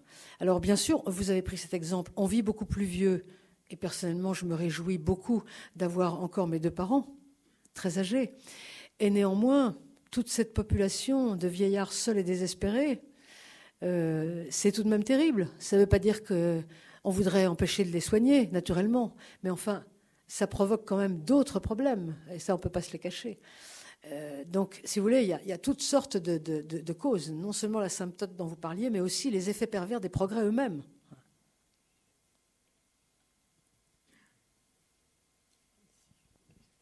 Oui, je pense que le principe de causalité est indissociable du temps fléché. Et maintenant, quand on a des catastrophes, plutôt que de rechercher les raisons, les causes et les remèdes, on essaye de chercher des coupables. Je voudrais savoir ce que vous pensez de ça. Vous pensez qu'on cherche davantage des coupables que des causes? Oui. Alors, je veux dire, comme ça brûle pour point, euh, il faudrait que je réfléchisse à votre question plus longtemps, parce qu'elle est euh, difficile. Euh, j'ai l'impression que ça, c'est le fait d'une société où les citoyens ont tendance à penser que tout devrait être parfait et formidable. Enfin, ils, sont un peu dans une situation d'enfant vis-à-vis de sa mère, vis-à-vis des, instances étatiques ou autres.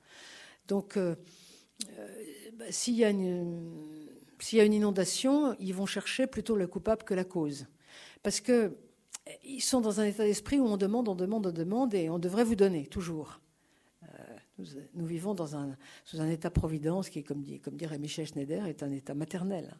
Et donc, on a toujours tendance à se dire, bon, bah, si, ceci m'arrive, c'est qu'il doit y avoir quelque part un coupable. C'est pas possible qu'il y ait simplement une cause, parce que s'il y avait simplement une cause, alors je pourrais euh, accuser le destin, mais je ne peux pas accuser le destin, c'est pas possible je, pense que c'est ça, c'est l'incapacité à, accepter l'imperfection des choses. Je pense que nous sommes, d'une certaine manière, des enfants gâtés. Mais c'est peut-être pas du tout satisfaisant comme réponse. La question est complexe.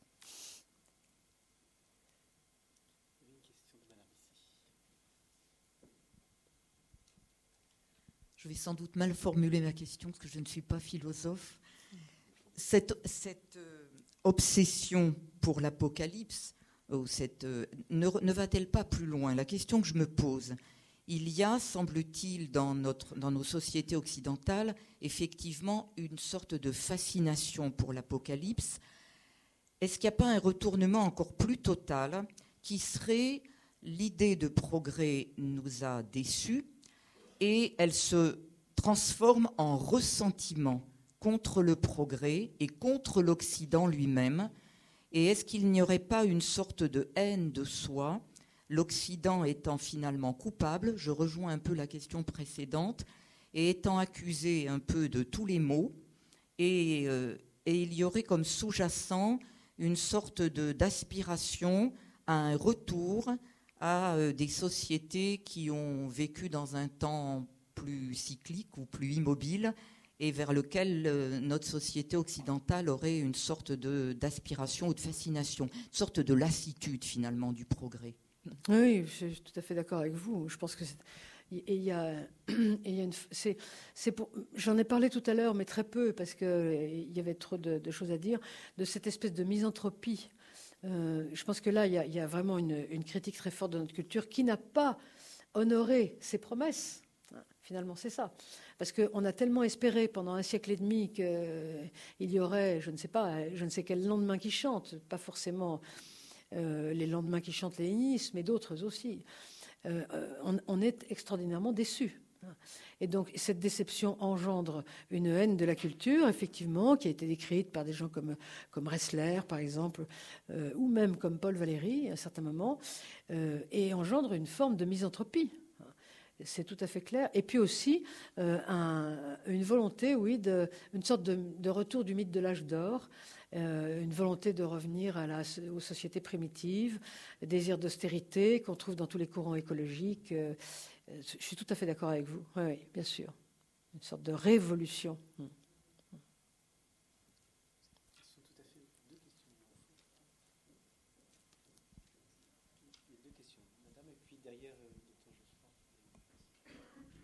Une chose me frappe, c'est qu'il y a des mondes dans les mondes aujourd'hui.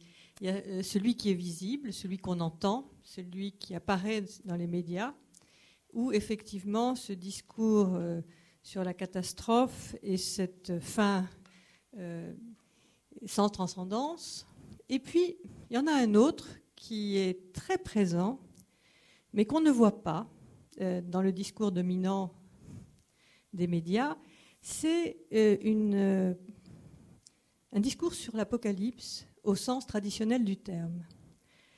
Euh, c'est un, thème qui est très présent dans le monde chrétien. C'est une, vieille tradition, vous le dites très bien, mais qui s'actualise parce que, n'est-ce pas, il y a tous les signes qui sont donnés par le Christ, ceux qui sont annoncés par l'Apocalypse. Il y a toute une littérature là-dessus et est Beaucoup de personnes aujourd'hui lisent ces signes dans l'actualité. Mais ce qui m'a beaucoup frappé également, c'est que nous ne sommes pas les seuls. Euh, dans l'islam, c'est la même chose. Je me suis intéressée à l'islam depuis de très nombreuses années, j'ai vécu dans ces pays. Le discours sur l'Apocalypse était une chose absolument absente et euh, c'était quelque chose qui ne les préoccupait pas. Et puis tout d'un coup, euh, j'habite Barbès et je, musarde dans les librairies arabes de ce quartier. Et que vois-je De multiples livres sur le thème de l'Apocalypse, euh, vus à travers le Coran, à travers les hadiths, la sourate 17 en particulier, très analysée, plus toutes sortes de, textes du 4e, 5e siècle, euh, enfin, pardon, euh, 6e siècle, 8e siècle, 9e siècle, où euh, il y a des commentaires sur l'Apocalypse. Ils sont traduits en livres de poche et euh, peu à peu, j'entends des échos de, ce, de ces discours.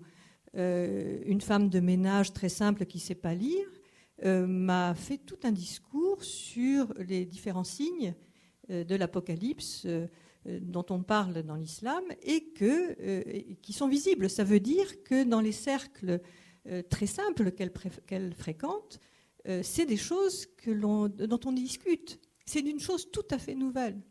Dans les cercles euh, juifs, vous avez la même chose. Donc, il y a vraiment deux, mondes l'un dans l'autre, deux temps vécus différemment.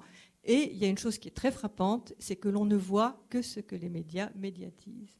Ben oui, c'est normal.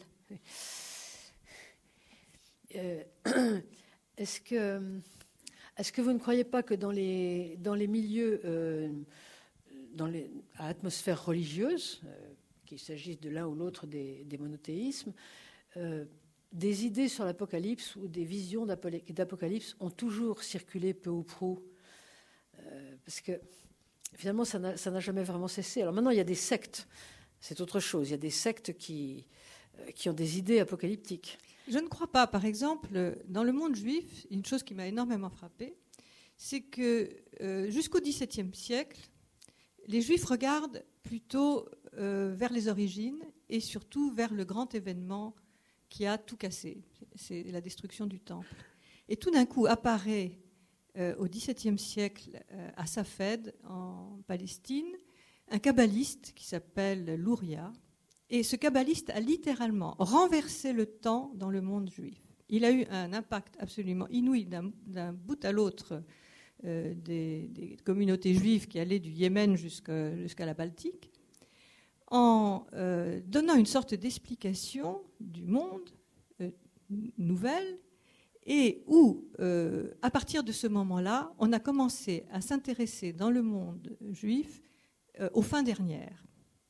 C'est-à-dire, on regardait plus vers derrière, mais devant.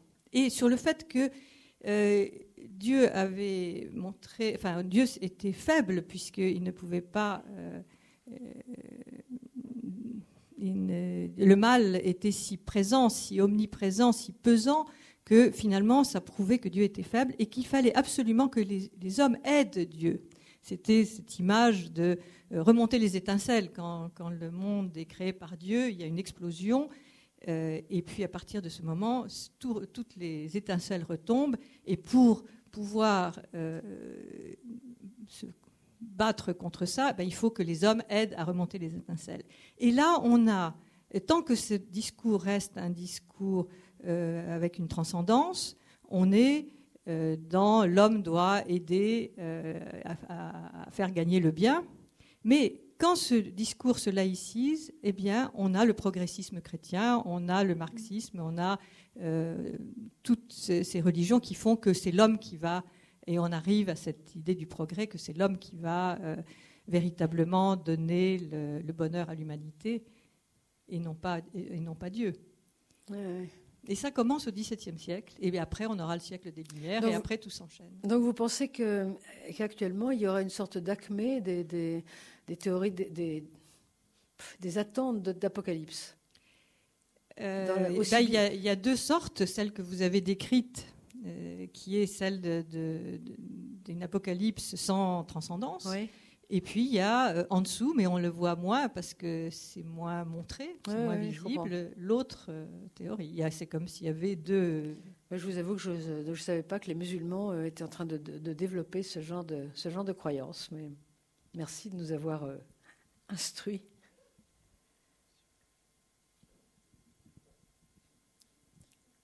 Pas touché au- Eh bien, euh, ne pensez-vous pas que cette dernière catastrophe, euh, donc euh, la climatique, euh, a quand même un caractère particulier Donc, vous voyez, euh, alors que les autres, la nucléaire, on appuyait sur un bouton, l'épidémie de peste, elle arrivait sans qu'on ne sache pourquoi. Eh bien, là, c'est quelque chose qui est lent, programmé, annoncé, analysé, et pourtant on ne fait rien. Donc, je- je- pardonnez-moi, mais c'est vraiment sérieux. hein. Donc, euh, l'humanité ne disparaîtra pas pour autant, mais la civilisation prendra un coup euh, épouvantable. Certaines personnes pensent sérieusement à un retour de la barbarie, hein, du fait de bouleversements climatiques.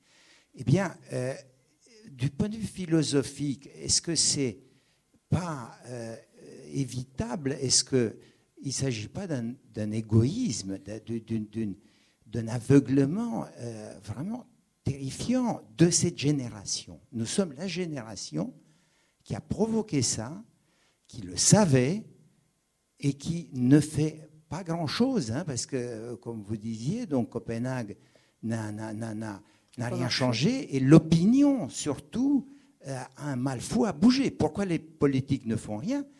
Ne, ne font pas grand-chose Parce que l'opinion, ne, vous savez, comme disait Garfort, avec la girouette, hein, donc le vent, donc les, politiciens attendent que le vent change, et le vent ne change pas, ou tout au moins pas suffisamment. Oui, si vous voulez, il y a- quand même y a plusieurs problèmes qui se greffent là-dessus. D'abord, euh, ce n'est pas en, écoutant ce qu'on dit en France que, l'on peut être sûr de quoi que ce soit, parce que la, la France est comme euh, quelqu'un l'a euh, l'a signalé, euh, un pays euh, extrêmement spécifique là- là-dessus. Donc ces, problèmes, c'est d'abord, est-ce que véritablement il y a un péril plus grand que jamais? Et ça, les, courbes depuis le, début de l'humani- de l'humanité que les scientifiques peuvent faire grâce au carottage de glace sont claires qu'il n'y a pas de plus grand péril. Le péril n'est pas plus grand aujourd'hui qu'il n'a été auparavant. Non, je ne parle pas de l'ère historique, euh, mais nous, sommes déjà, euh, depuis le début de l'ère historique, nous sommes sur un pic de réchauffement. Mais des pics de réchauffement, il y en a eu plusieurs dans l'histoire du, monde, de la, Terre, j'entends, hein, de la Terre. La deuxième chose, c'est est-ce que c'est de notre faute? C'est-à-dire, est-ce que c'est nous qui l'avons produit? Et, ensuite, la- l'autre question, c'est est-ce qu'on est qu'on pourrait euh, y porter remède? Euh, et, même si la Terre entière euh, voulait bien s'y mettre, est-ce qu'on pourrait y porter remède? Et, il n'est absolument pas sûr que tous les pays acceptent de s'y mettre en même temps. Donc, si vous voulez, euh, si vous écoutez, c'est pas Allègre que j'écoute parce que je trouve qu'il est provocateur. Donc, il est tellement provocateur que je ne sais pas si ce qu'il dit peut véritablement être digne de foi.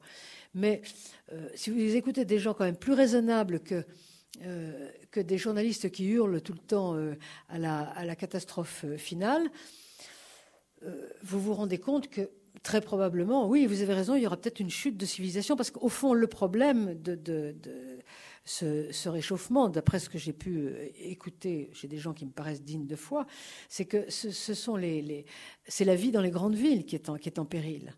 Euh, c'est ce que vous appelez la civilisation, j'imagine. Euh, si on était des agriculteurs euh, de, l'an 1200, euh, on- s'adapterait très très bien. Mais là, on a des problèmes pour s'adapter parce qu'on a besoin d'électricité, d'eau qui passe, de- d'eau courante. Et, là, ça, ça va poser un problème. Ben, on, on va changer, on changera probablement notre mode de vie. Et peut-être qu'on reviendra à une vie plus simple et plus austère. C'est possible. C'est possible. Mais est-ce que ça vous paraît si effrayant que ça? Oui Alors, je sais pas, moi, ça m'effraie pas, mais peut-être que j'ai tort. hein.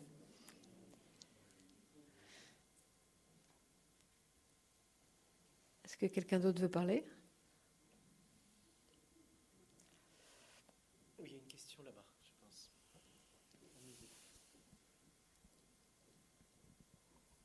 J'avais simplement une, réflexion sur le volet, sur le progrès moral en quelque sorte. Puisqu'effectivement, au niveau des Lumières, il y avait aussi la, pensée sous-jacente que euh, l'homme, quand il serait instruit, euh, aurait effectivement un niveau de, de, maîtrise de sa violence, de, ses instincts, etc., qui permettrait peu à peu d'atteindre un monde bien meilleur. C'était encore l'époque où on disait chaque fois qu'on ouvre une école, on ferme une prison. Et euh, l'époque aussi où, j'allais dire, on voulait créer l'homme nouveau. Et pour le créer plus vite, on, a, on voulait supprimer tous ceux qui avaient participé à l'homme ancien pour que le nouveau retrouve sa pureté originelle. Et ça, quand même, on est là aussi, comme dans le progrès technique, on a trouvé que euh, ce n'était pas si vrai que ça. Hein. et que fondamentalement, dans nos, pulsions ou autres, peut-être que le progrès, il y avait un certain progrès moral, mais il était quand même très lent. Oui, mais enfin, il existe. Euh, moi, ça, ne me choque pas, l'idée de progrès moral. Euh, je pense que le progrès moral existe. Alors évidemment, il n'est il pas celui qu'on avait attendu. Mais tout de même, il y a une avancée, je crois. Évidemment, il y a des déceptions parce que c'est, on espérait plus. Enfin, il faut, il faut quand même poursuivre. il y a effectivement un progrès moral, mais beaucoup une idéologie comme le communisme aurait dû, pouvait marcher si effectivement tout le monde était parfait. Ah, naturellement, mais c'est bien pour ça que. On s'est aperçu que ce n'était pas vrai, même en supprimant les contraintes. Et c'est bien parce que c'est pas vrai qu'effectivement, ils ont recréé d'ailleurs en eux-mêmes les nomenclaturas, etc. Oui, bien sûr, bien sûr. Mais si on reste raisonnable, si on, si on cherche un, progrès modeste, je pense qu'on peut arriver à quelque chose, et c'est d'ailleurs ce que nous faisons, je crois. Je, vais. Ah ben voilà, Christophe, vas-y. Oui, il y a un, paradoxe actuellement, c'est que vous attribuez. Euh, le retour du temps fléché en Occident et une déception du progrès. Euh, au moment où nous nous sommes déçus, on voit des, pans entiers du monde, qui sont notamment ceux dans lesquels l'idée du temps cyclique est la plus fortement enracinée, c'est-à-dire en Asie, hein, en Asie en général, en Inde en particulier. Euh, on voit ces gens profondément enracinés dans l'idée de temps cyclique, tout d'un coup en sortent et entrent dans, une vie, dans un, mouvement de, de, temps fléché. Alors, est-ce que vous pensez que ça veut dire soit que, bah non, euh, ils n'avaient pas le progrès technique, ils l'ont maintenant, ils en arriveront au même point que nous, finalement, ils seront eux aussi déçus et tout le monde sera dans l'acobonisme du temps cyclique? Ou est-ce que vous pensez qu'ils nous montrent qu'on peut concilier euh, la lucidité, si je puis dire, du fait que oui, il y a des catastrophes, et après tout, il y en a toujours eu. Hein. Le Sahara était vert autrefois, et c'est la déforestation par des indigènes qui avaient très peu de moyens techniques qui a désertifié le Sahara, ou est-ce que vous pensez qu'effectivement, euh, on va pouvoir, nous, en Occident, euh, surmonter cet ocobonisme qui ne serait donc que temporaire et retrouver une conception du temps fléché, à la fois optimiste et lucide? D'abord, je ne suis pas du tout sûr que ces pays dont vous parlez, qui sont en pleine croissance, soient pour ainsi dire passés à une autre vision du temps. Euh, je ne pense pas que c'est parce qu'on installe euh, une, technique euh, très performante que forcément le temps se projette. Je ne suis pas sûre. Je pense que ces peuples peuvent, très bien conserver leur sagesse immémoriale et intégrer les développements techniques dedans. lorsque je vois l'effet que ça fait aux Chinois de penser à tous les meurtres de Mao Tse-tung, par exemple, ou quand je vois euh, la figure qu'ont fait les Cambodgiens lorsque Pol Pot est mort, par exemple. vous savez, euh, il s'en est passé tellement des choses, après tout. Puis il s'en passera d'autres. Hein, euh. c'est pas du tout, c'est pas du tout la même réaction que nous aurions eu nous. Hein je pense que ce sont pas, sont pas, des, sont pas des gens qui, ont la même manière de voir, même si la technique se développe. Maintenant, euh, il faudrait, pour le, pour le savoir, euh, passer beaucoup plus de temps et les connaître beaucoup mieux que, que ce n'est mon cas. Euh, maintenant, quant à savoir si nous, nous allons réussir à, à restaurer un, un, temps fléché raisonnable, euh, alors je, ne sais pas, je, l'espère quant à moi, parce que je pense que euh, ça serait, intéressant de restaurer enfin un équilibre au lieu de passer sans cesse d'un excès à l'autre. Mais comme vous savez, euh, l'équilibre est la chose la plus difficile du monde à trouver, donc nous pouvons nous y essayer. Oui, monsieur.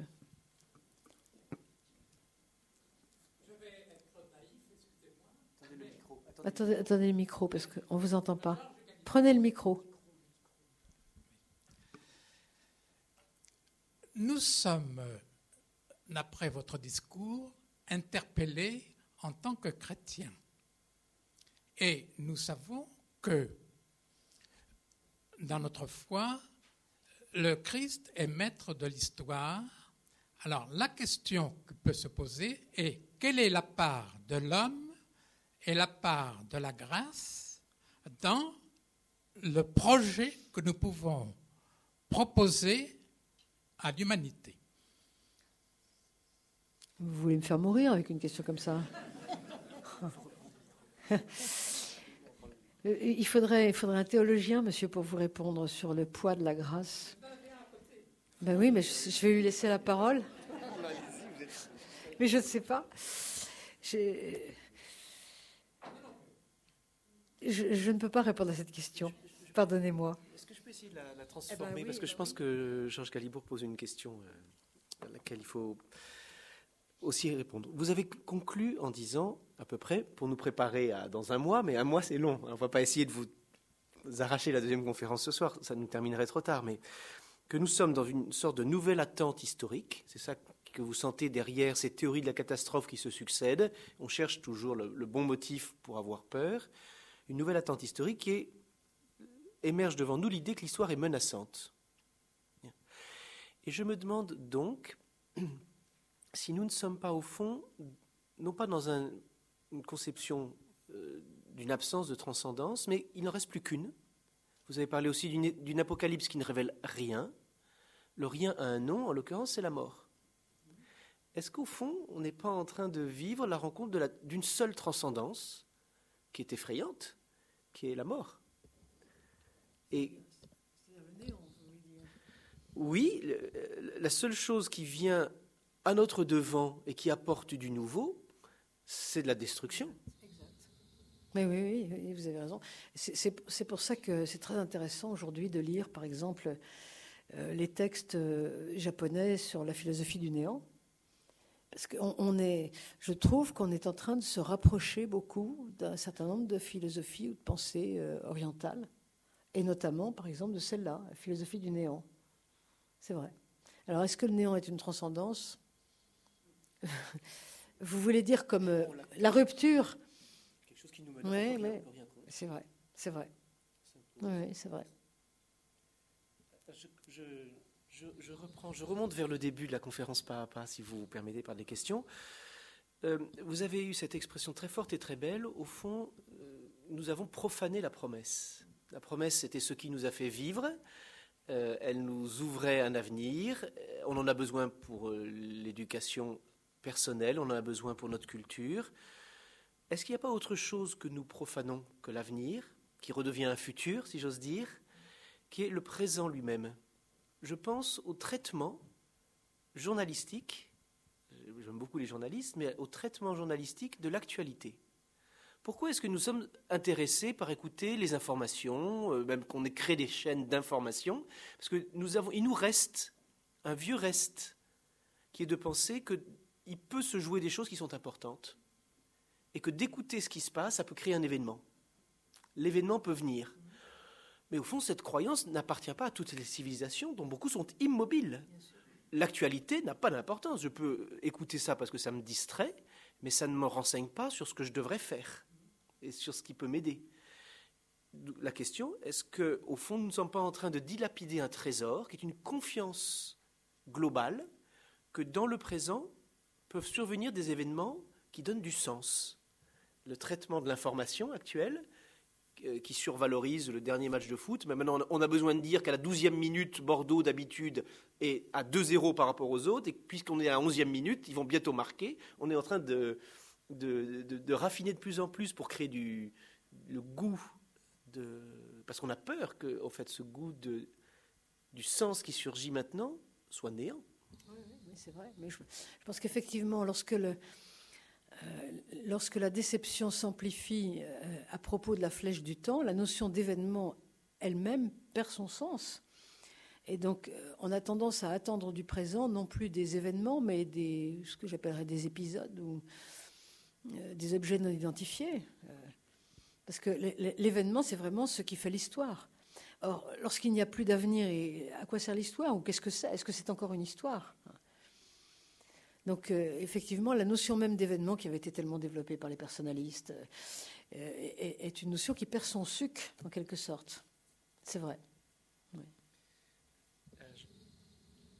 je, continue mon, parcours à travers votre euh, conférence.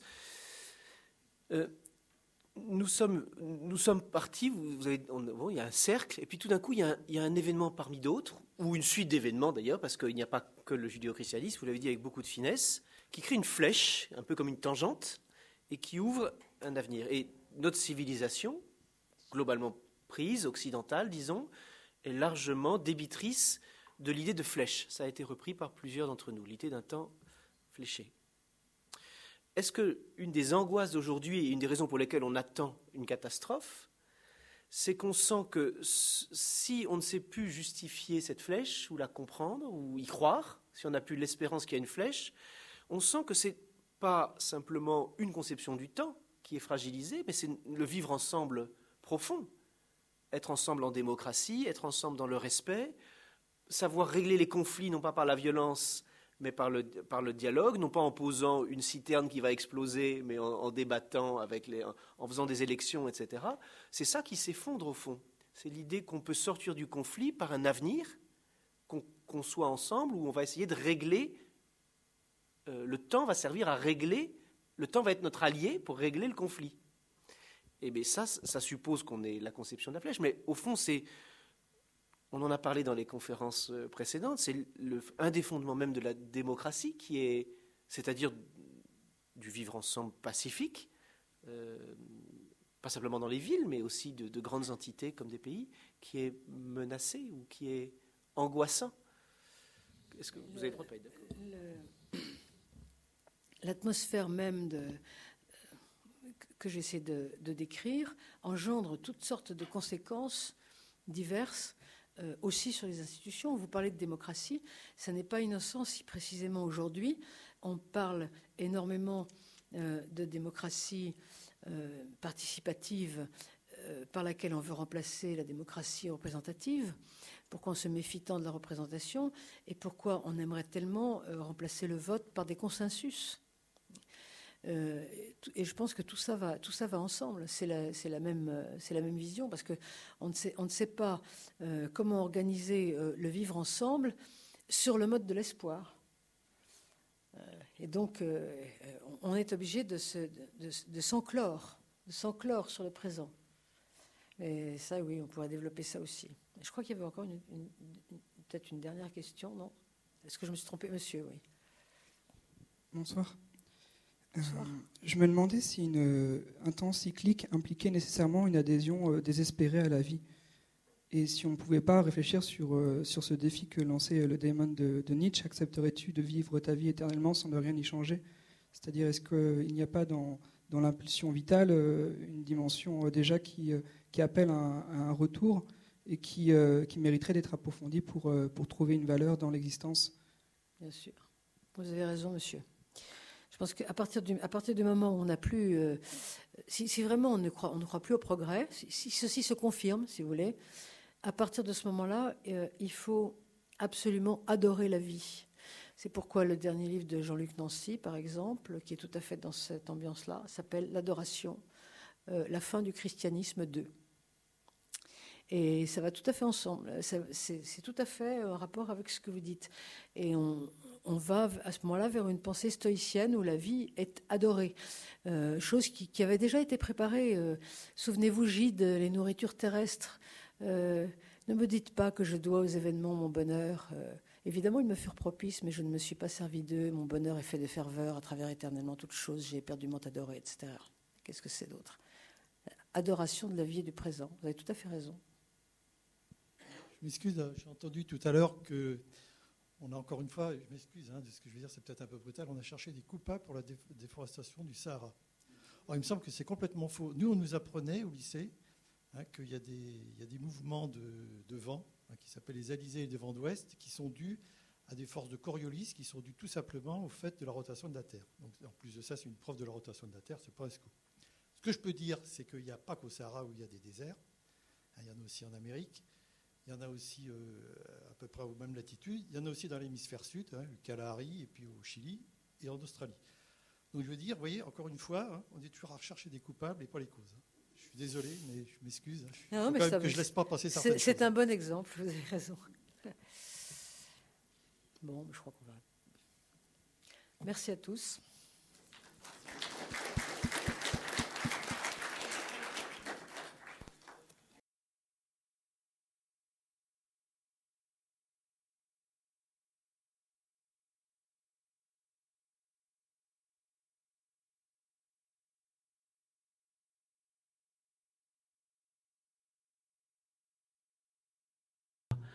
Il y a un mois, ou même avait participé davantage à l'ensemble de ce cycle.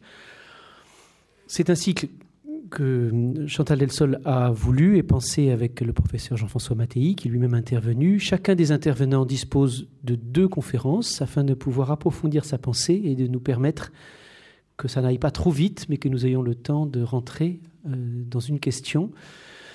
Ce qui unit l'ensemble des conférences, c'est, comme indiqué dans le le titre Observatoire de la modernité, c'est l'idée d'une observation bienveillante de ce qui se passe autour de nous, avec nous et aussi en nous, dans les années où nous sommes, d'une modernité qu'on peut qualifier de tardive, si l'on veut, comme vous le faites vous-même, ou d'autres ultra-modernités, c'est-à-dire que deviennent les caractéristiques euh, apportées à nos espaces culturels par le questionnement des Lumières, quand, deux siècles après, euh, se manifeste la force de rupture et quelquefois le pouvoir dissolvant de certains des éléments pourtant essentiels auxquels nous tenons.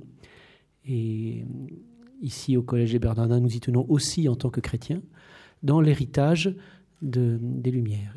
Ce qui est pris en, compte depuis la dernière conférence, mais Chantal Elsol va elle-même nouer les fils, c'est les aventures ou euh, les transformations du rapport au temps lui-même, à sa direction, à sa circularité, à son caractère euh, hélicoïdal peut-être, à tout ce qui habite notre rapport au temps, personnel bien sûr, mais aussi surtout culturel, pour le passé certainement, mais plus encore pour ce qui dans notre présent s'oriente déjà ou devrait nous orienter vers un avenir d'espérance. L'ensemble des conférences sera publié. Les conférences normalement sont enregistrées et disponibles ensuite sur le site internet du Collège des Bernardins. Vous pouvez les réentendre, mais l'ensemble sera publié dans un, dans un recueil dès que nous aurons recueilli tous les textes, ce qui vient assez vite, car les intervenants sont disponibles pour euh, vous permettre de les lire après les avoir entendus. Merci Chantal. Merci. C'est celui-là qu'il faut prendre? Ah, Il faut éteindre alors dans ce cas. Non? Ah La maison est tellement bien organisée. Bonjour chers amis. Euh, je, poursuis donc euh, sans faire trop de répétitions, mais quand même juste parce que je suppose que certains d'entre vous n'étaient pas là. Euh, la dernière fois, j'ai essayé de, vous montrer euh, comment euh, l'idée du, progrès, la croyance au progrès était en train de, s'effacer euh, et ce qui peut-être en, adviendrait, à savoir une sorte d'effacement de, ce, que j'ai appelé le temps fléché, enfin je ne suis pas la seule à appeler comme ça, et peut-être un retour du temps circulaire. Euh, je vais euh, y revenir maintenant et plus précisément, euh, l'exemple que, que, je donne, qui me paraît un nœud ici, c'est la question des théories de la catastrophe. Donc j'étais en train de, la dernière fois de commencer sur cette question de la théorie des catastrophes. et c'est maintenant là-dessus que je vais repartir. Alors, il s'agit de tout ce que l'on aperçoit autour de nous, alors dans un certain discours, qu'on y croit ou qu'on n'y croit pas, enfin c'est une autre question, euh, en termes de catastrophe.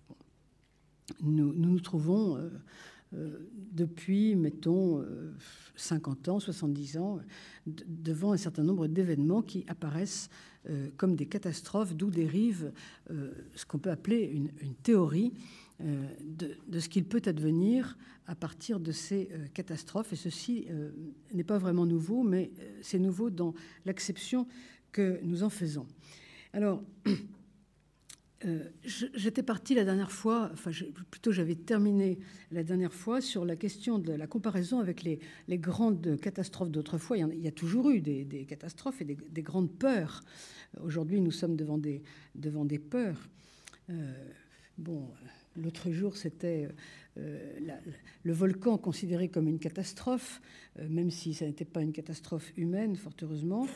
et Et puis euh, aujourd'hui, la catastrophe écologique euh, qui advient au large de la Floride, par exemple. Alors, toutes ces, catastrophes que nous, que nous voyons euh, arriver, que nous croyons voir arriver, ne ressemblent pas vraiment à celles d'autrefois, puisque pour la première fois, elles sont mondiales. Elles concernent le monde tout entier, ou enfin toute l'humanité, dit-on, en fait, ce n'est pas vraiment toute l'humanité, mais en tout cas, elles sont mondiales, même si on pourrait dire qu'autrefois, étant donné qu'il n'y avait pas de mondialisation, ce qui apparaissait, par exemple, une catastrophe qui pouvait apparaître dans le bassin méditerranéen, c'était comme si le monde entier avait été touché, puisque finalement, euh, pour les gens qui vivaient au bord de la Méditerranée, la Méditerranée, c'était le monde. Mais je voudrais insister sur le fait qu'il y a véritablement un, excès dans ce, discours euh, sur les catastrophes. Euh, lorsque euh, on, nous, annonce, et je vous citerai quelques auteurs tout à l'heure, la description d'une terre absolument privée d'hommes. sauvons l'humanité, sauvons la terre. Je me rappelle un, dessin plus ou moins humoristique qui, trônait sur les murs du laboratoire de biologie de mon père quand j'étais enfant. on y voyait un paysage désolé, et dans ce paysage, un grand singe euh, qui, un livre à la main, enseignait l'histoire à un petit singe. Et la légende, c'était alors vint la bombe atomique et l'histoire recommença. Euh, on pense immédiatement, évidemment, à la planète des singes, des choses comme ça. Ceci est une fiction. Alors, naturellement, euh, on peut craindre les catastrophes, et, il est évident que nous les craignons. la catastrophe atomique, euh, qui, dont la crainte a été beaucoup plus grande euh, au moment de la guerre froide, mais enfin, elle l'est encore aujourd'hui, ou la catastrophe écologique. Euh, mais il est impossible de pressentir, de, de savoir à l'avance quelle sera l'ampleur de ce genre de catastrophe, parce que l'ensemble des critères sont inédits, dans tous les cas. On ne peut pas savoir, par exemple, jusqu'où peuvent aller les réactions en chaîne d'une guerre nucléaire. On ne peut pas savoir combien de territoires, euh, de territoires entiers prendront de, ou prendraient au conditionnel l'aspect de, Tchernobyl selon les armes employées. On ne peut pas savoir quel sera l'effet propagateur sur les autres régions du monde ou, les réactions qui seront engendrées par un réchauffement important euh, en termes de submersion des terres, de famine, de guerre, etc. Ou encore les catastrophes euh, qui proviendraient d'une pénurie majeure de matières premières. Et d'ailleurs, on ne cherche pas vraiment à savoir euh, si après la catastrophe il restera des hommes, mais il en restera sûrement. Je veux dire, c'est ce que j'ai dit la dernière fois, je pense que c'est de la prétention de s'imaginer que l'on peut tout détruire, euh, ou même de craindre de tout détruire. Euh, quand on dit que l'humanité se détruira elle-même, non, elle ne se détruira pas tout entière. On peut penser que ceux qui resteront, et qui seront probablement nombreux, quelle que soit la catastrophe, euh, vivront peut-être une vie plus simple, euh, voire même une vie plus, plus, primitive par rapport à nous. Euh, peut-être que l'humanité recommencera à se déployer à partir de, quelques peuples, de voire de quelques tribus. Enfin, il ne faut pas, disons, il ne faut pas exagérer. je pense qu'il y a de l'exagération qui est due justement à des facteurs qui sont pour l'instant plus ou moins inconnus, mais que j'essaye de, euh, j'essaierai d'analyser. Cette ignorance dans laquelle nous sommes euh, de, la mesure des désastres finalement et bien sûr de leurs conséquences, cette ignorance ajoute au caractère abstrait de l'événement. L'événement est abstrait. C'est bien pour ça d'ailleurs qu'il est difficile de lutter contre son advenu éventuel. La description du péril est réelle, puisque le réchauffement euh, climatique est, je pense, quelque chose de réel. Hein. Euh, mais l'événement est à la fois monstrueux et vague. Vous voyez c'est ça qui permet justement à, la catastrophe de prendre une acception nouvelle. Et cette acception nouvelle qui est issue à la fois de son ampleur inouïe et de son imprécision inouïe. Lorsque vous lisez des prophètes de la catastrophe, vous voyez, euh, bien ce, genre de contradiction.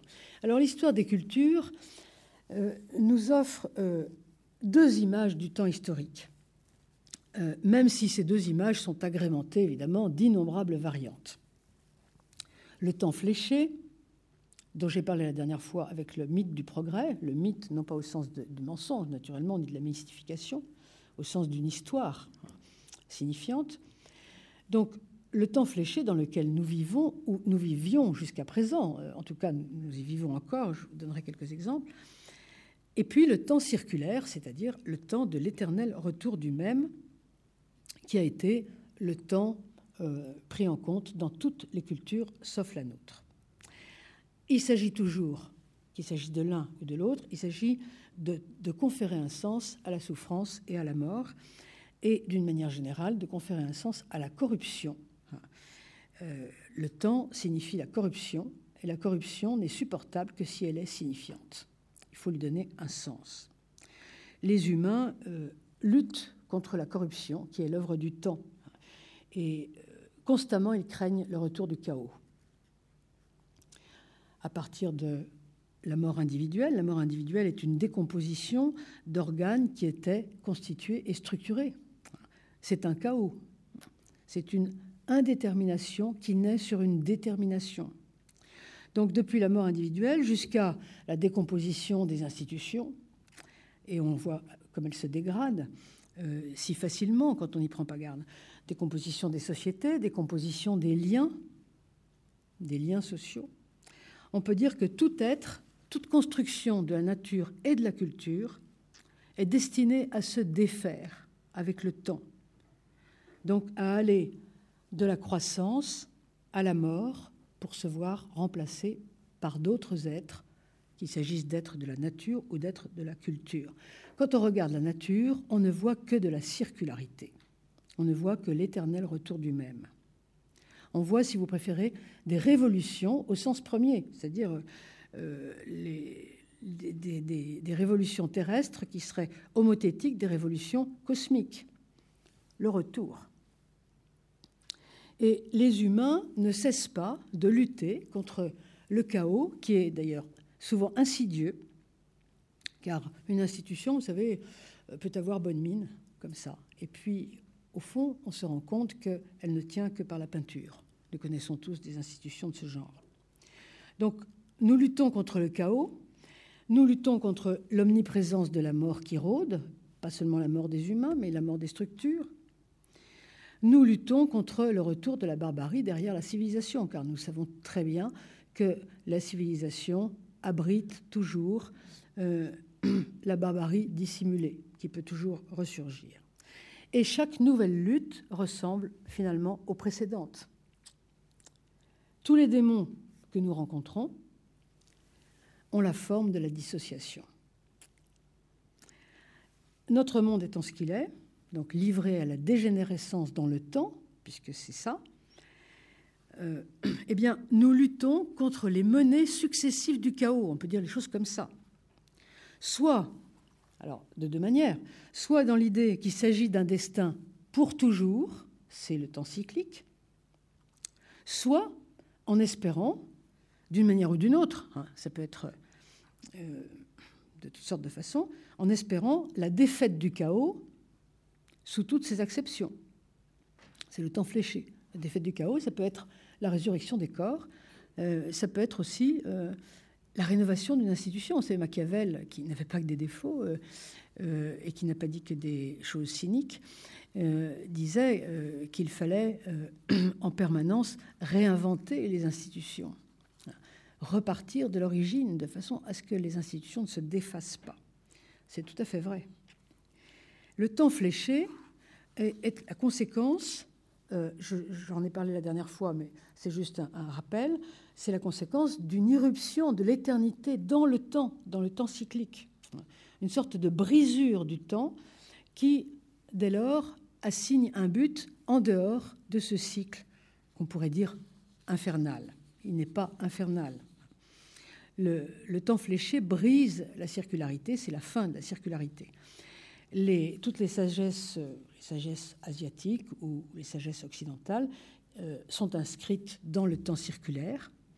Et les sagesses asiatiques cherchent, pour certaines d'entre elles au moins, à sortir du cercle des répétitions, mais d'une façon individuelle, par l'atteinte du nirvana. Donc la différence euh, entre l'homme du temps fléché et l'homme du temps circulaire est très grande. L'homme du temps fléché pense qu'il crée l'histoire, à tort ou à raison, tandis que l'homme du temps cyclique subit l'histoire, il la réprime, il la dévalorise, il essaye même de s'en débarrasser. Nous avons pour ça un très beau livre, euh, le livre de Mircea Eliade sur le mythe de l'éternel retour, qui montre comment euh, tous ces peuples qui vivaient dans le temps cyclique euh, n'avaient qu'une idée finalement, c'était essayer de se débarrasser du temps. Parce que le temps, justement, c'est la dégénérescence. Alors, dans la vision cyclique du temps circulaire, toute destruction, toute catastrophe signe la fin d'un cycle. Et ce cycle sera suivi d'une nouvelle aurore. Les destructions peuvent être euh, individuelles, collectives, elles peuvent être de très grande ampleur. Prenez euh, les mythes euh, cosmogoniques et regardez la place des, déluges dans tous les mythes, presque tous les mythes cosmogoniques. Qu'est-ce que c'est qu'un déluge? Eh bien, c'est une montée en puissance de l'indétermination. Le ciel, la mer et la terre sont mêlés.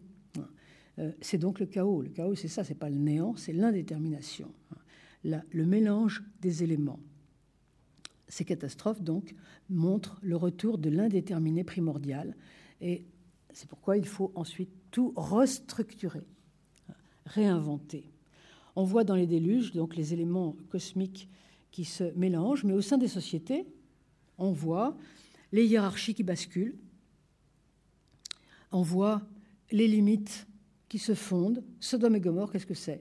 C'est de l'indétermination. Sodome et Gomorre, c'est l'histoire d'un chaos de l'indéterminé. Les cultures euh, proches euh, que nous connaissons nous laissent des commentaires bien précis où on voit apparaître la confusion des esprits, la confusion des valeurs, la confusion des sentiments, expression significative de tout ce qui se défait. Dans la Rome euh, encore républicaine du 1er siècle avant Jésus-Christ, puisqu'elle est républicaine jusqu'à 27, où l'on pensait arriver au terme de la grande année, la grande année, c'était la fin d'un cycle, soit la fin de Rome, eh bien, les citoyens, dit-on, négligent ce qui se rapporte au passé, à la tradition, au mode de vie. Et je vous rappelle que le mot négligence est un mot français qui vient du latin et qui signifie en latin l'absence de lien, neg ligo, rupture des liens. Donc l'image se donne d'une construction qui s'effondre, d'une structure qui se rompt, qui se rompt soit peu à peu, soit d'un seul coup. Euh, je ne résiste pas, par exemple, à vous lire la description de Ravenne au 5e siècle, cette fois, après Jésus-Christ, par Sidoine Apollinaire, qui écrit à l'un de ses amis de Lyon dans ce marais fétide, où les lois de toutes choses sont éternellement renversées, les murailles croulent, les eaux restent stagnantes, les tours flottent, les vaisseaux reposent immobiles, les malades se promènent, les médecins sont alités, les bains sont glacés, les maisons brûlantes, les vivants meurent de soif et les morts nagent. Les voleurs veillent, le pouvoir dort, les clercs sont usuriers, les Syriens chantent l'office, les marchands sont soldats, les soldats sont marchands, les vieillards jouent à la paume, les jeunes gens jouent au dé, les eunuques s'exercent aux armes et les alliés à la littérature. Tout est renversé. Donc c'est le monde qui annonce le retour d'un chaos. Et on trouve ce type de texte, je trouve que celui-là est très beau, mais on trouve ce type de texte très beau aussi dans l'Égypte ancienne, dans la Chine ancienne. On, regardez les textes de Van der Merch, par exemple, qui, a trouvé des textes de la Chine ancienne absolument extraordinaires. Où, l'on voit ce, chaos, et pourtant la Chine, c'est une civilisation qui se tient. description toujours emplie d'amertume. Eh bien, chaque âge, avant la catastrophe, est marqué par un déploiement du désordre, hein, sorte de détérioration. Et nous avons une alternance des âges qui s'inscrit dans la succession chaos, ordre, catastrophe, chaos, ordre, catastrophe, et ça n'arrête pas. Et cela, dans l'histoire circulaire, n'a pas d'autre sens que celui d'appartenir au destin, c'est-à-dire il en est ainsi. Il en est ainsi. Le mythe indien des yugas, c'est-à-dire des âges, euh, représente sans doute la théorie la plus achevée de cette succession absolument indéfinie. Alors, à l'âge chrétien, qui était marqué par l'attente du salut, avec un grand S, les désintégrations périodiques, évidemment, ne manquaient pas. Elles appartiennent à l'histoire humaine. C'est impossible de maintenir dans la permanence les constructions aussi aléatoires et fragiles de la culture. Il y avait des annonces de catastrophes, de décadence radicale, qui hantaient tous les siècles qui nous précèdent. Mais ces désintégrations trouvaient un sens au sein de l'histoire globale.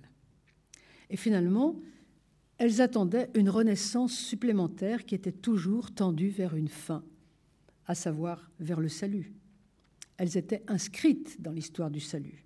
Et même si elles étaient terribles, et c'était souvent le cas, les ruptures ne pouvaient que ramener à des présupposés plus sages, des sociétés qui étaient vouées à reprendre l'imitation du Christ. Prenez par exemple le pessimisme noir qui afflige les esprits d'Occident au XVe et XVIe siècle. Ça a été bien décrit par Jean Delumeau dans La peur en Occident ou par Huizinga, euh, merveilleux écrivain, historien dans L'automne du Moyen Âge, superbe petit livre. La certitude que ces fléaux qui d'ailleurs sont souvent conjugués, des épidémies, famines, guerres, signent la fin du monde prochaine. Tout cela ne différait guère de l'état d'esprit des catastrophes d'aujourd'hui.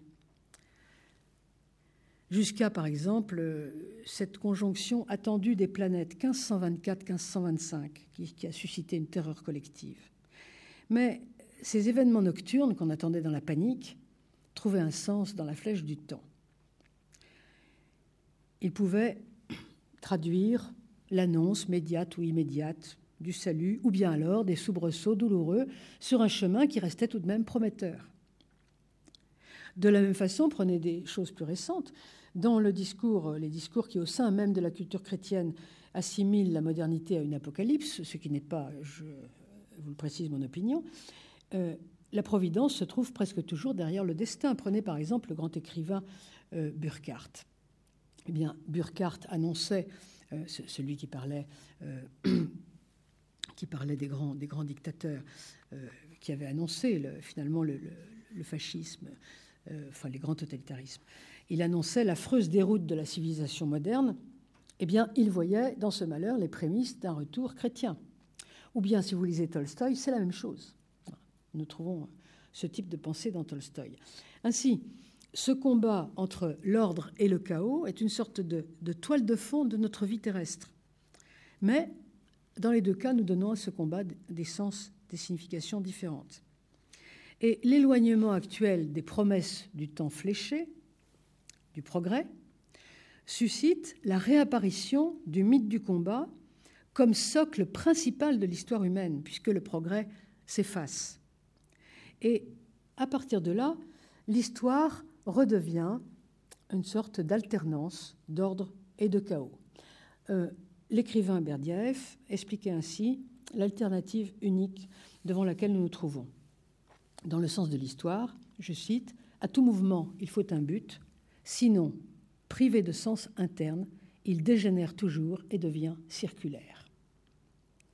Autrement dit, pour l'instant, nous n'avons pas trouvé une autre alternative que celle entre ces deux possibilités. La vision aujourd'hui du temps fléché s'efface avec la foi qu'il apportait, la foi qu'elle soit immanente ou transcendante, même si naturellement cette foi se perpétue dans certaines sphères. Nous sommes ici dans une sphère où elle se perpétue. Il y a toujours plusieurs visions qui cohabitent, naturellement. Rien n'est, rien n'est total, rien n'est absolument général. Euh, l'idée de la dégradation est naturelle, puisqu'elle est toujours vécue, est toujours suivi d'un recommencement. C'est le mot, nature signifie cela. Seulement, l'idée de progrès est une idée contre nature.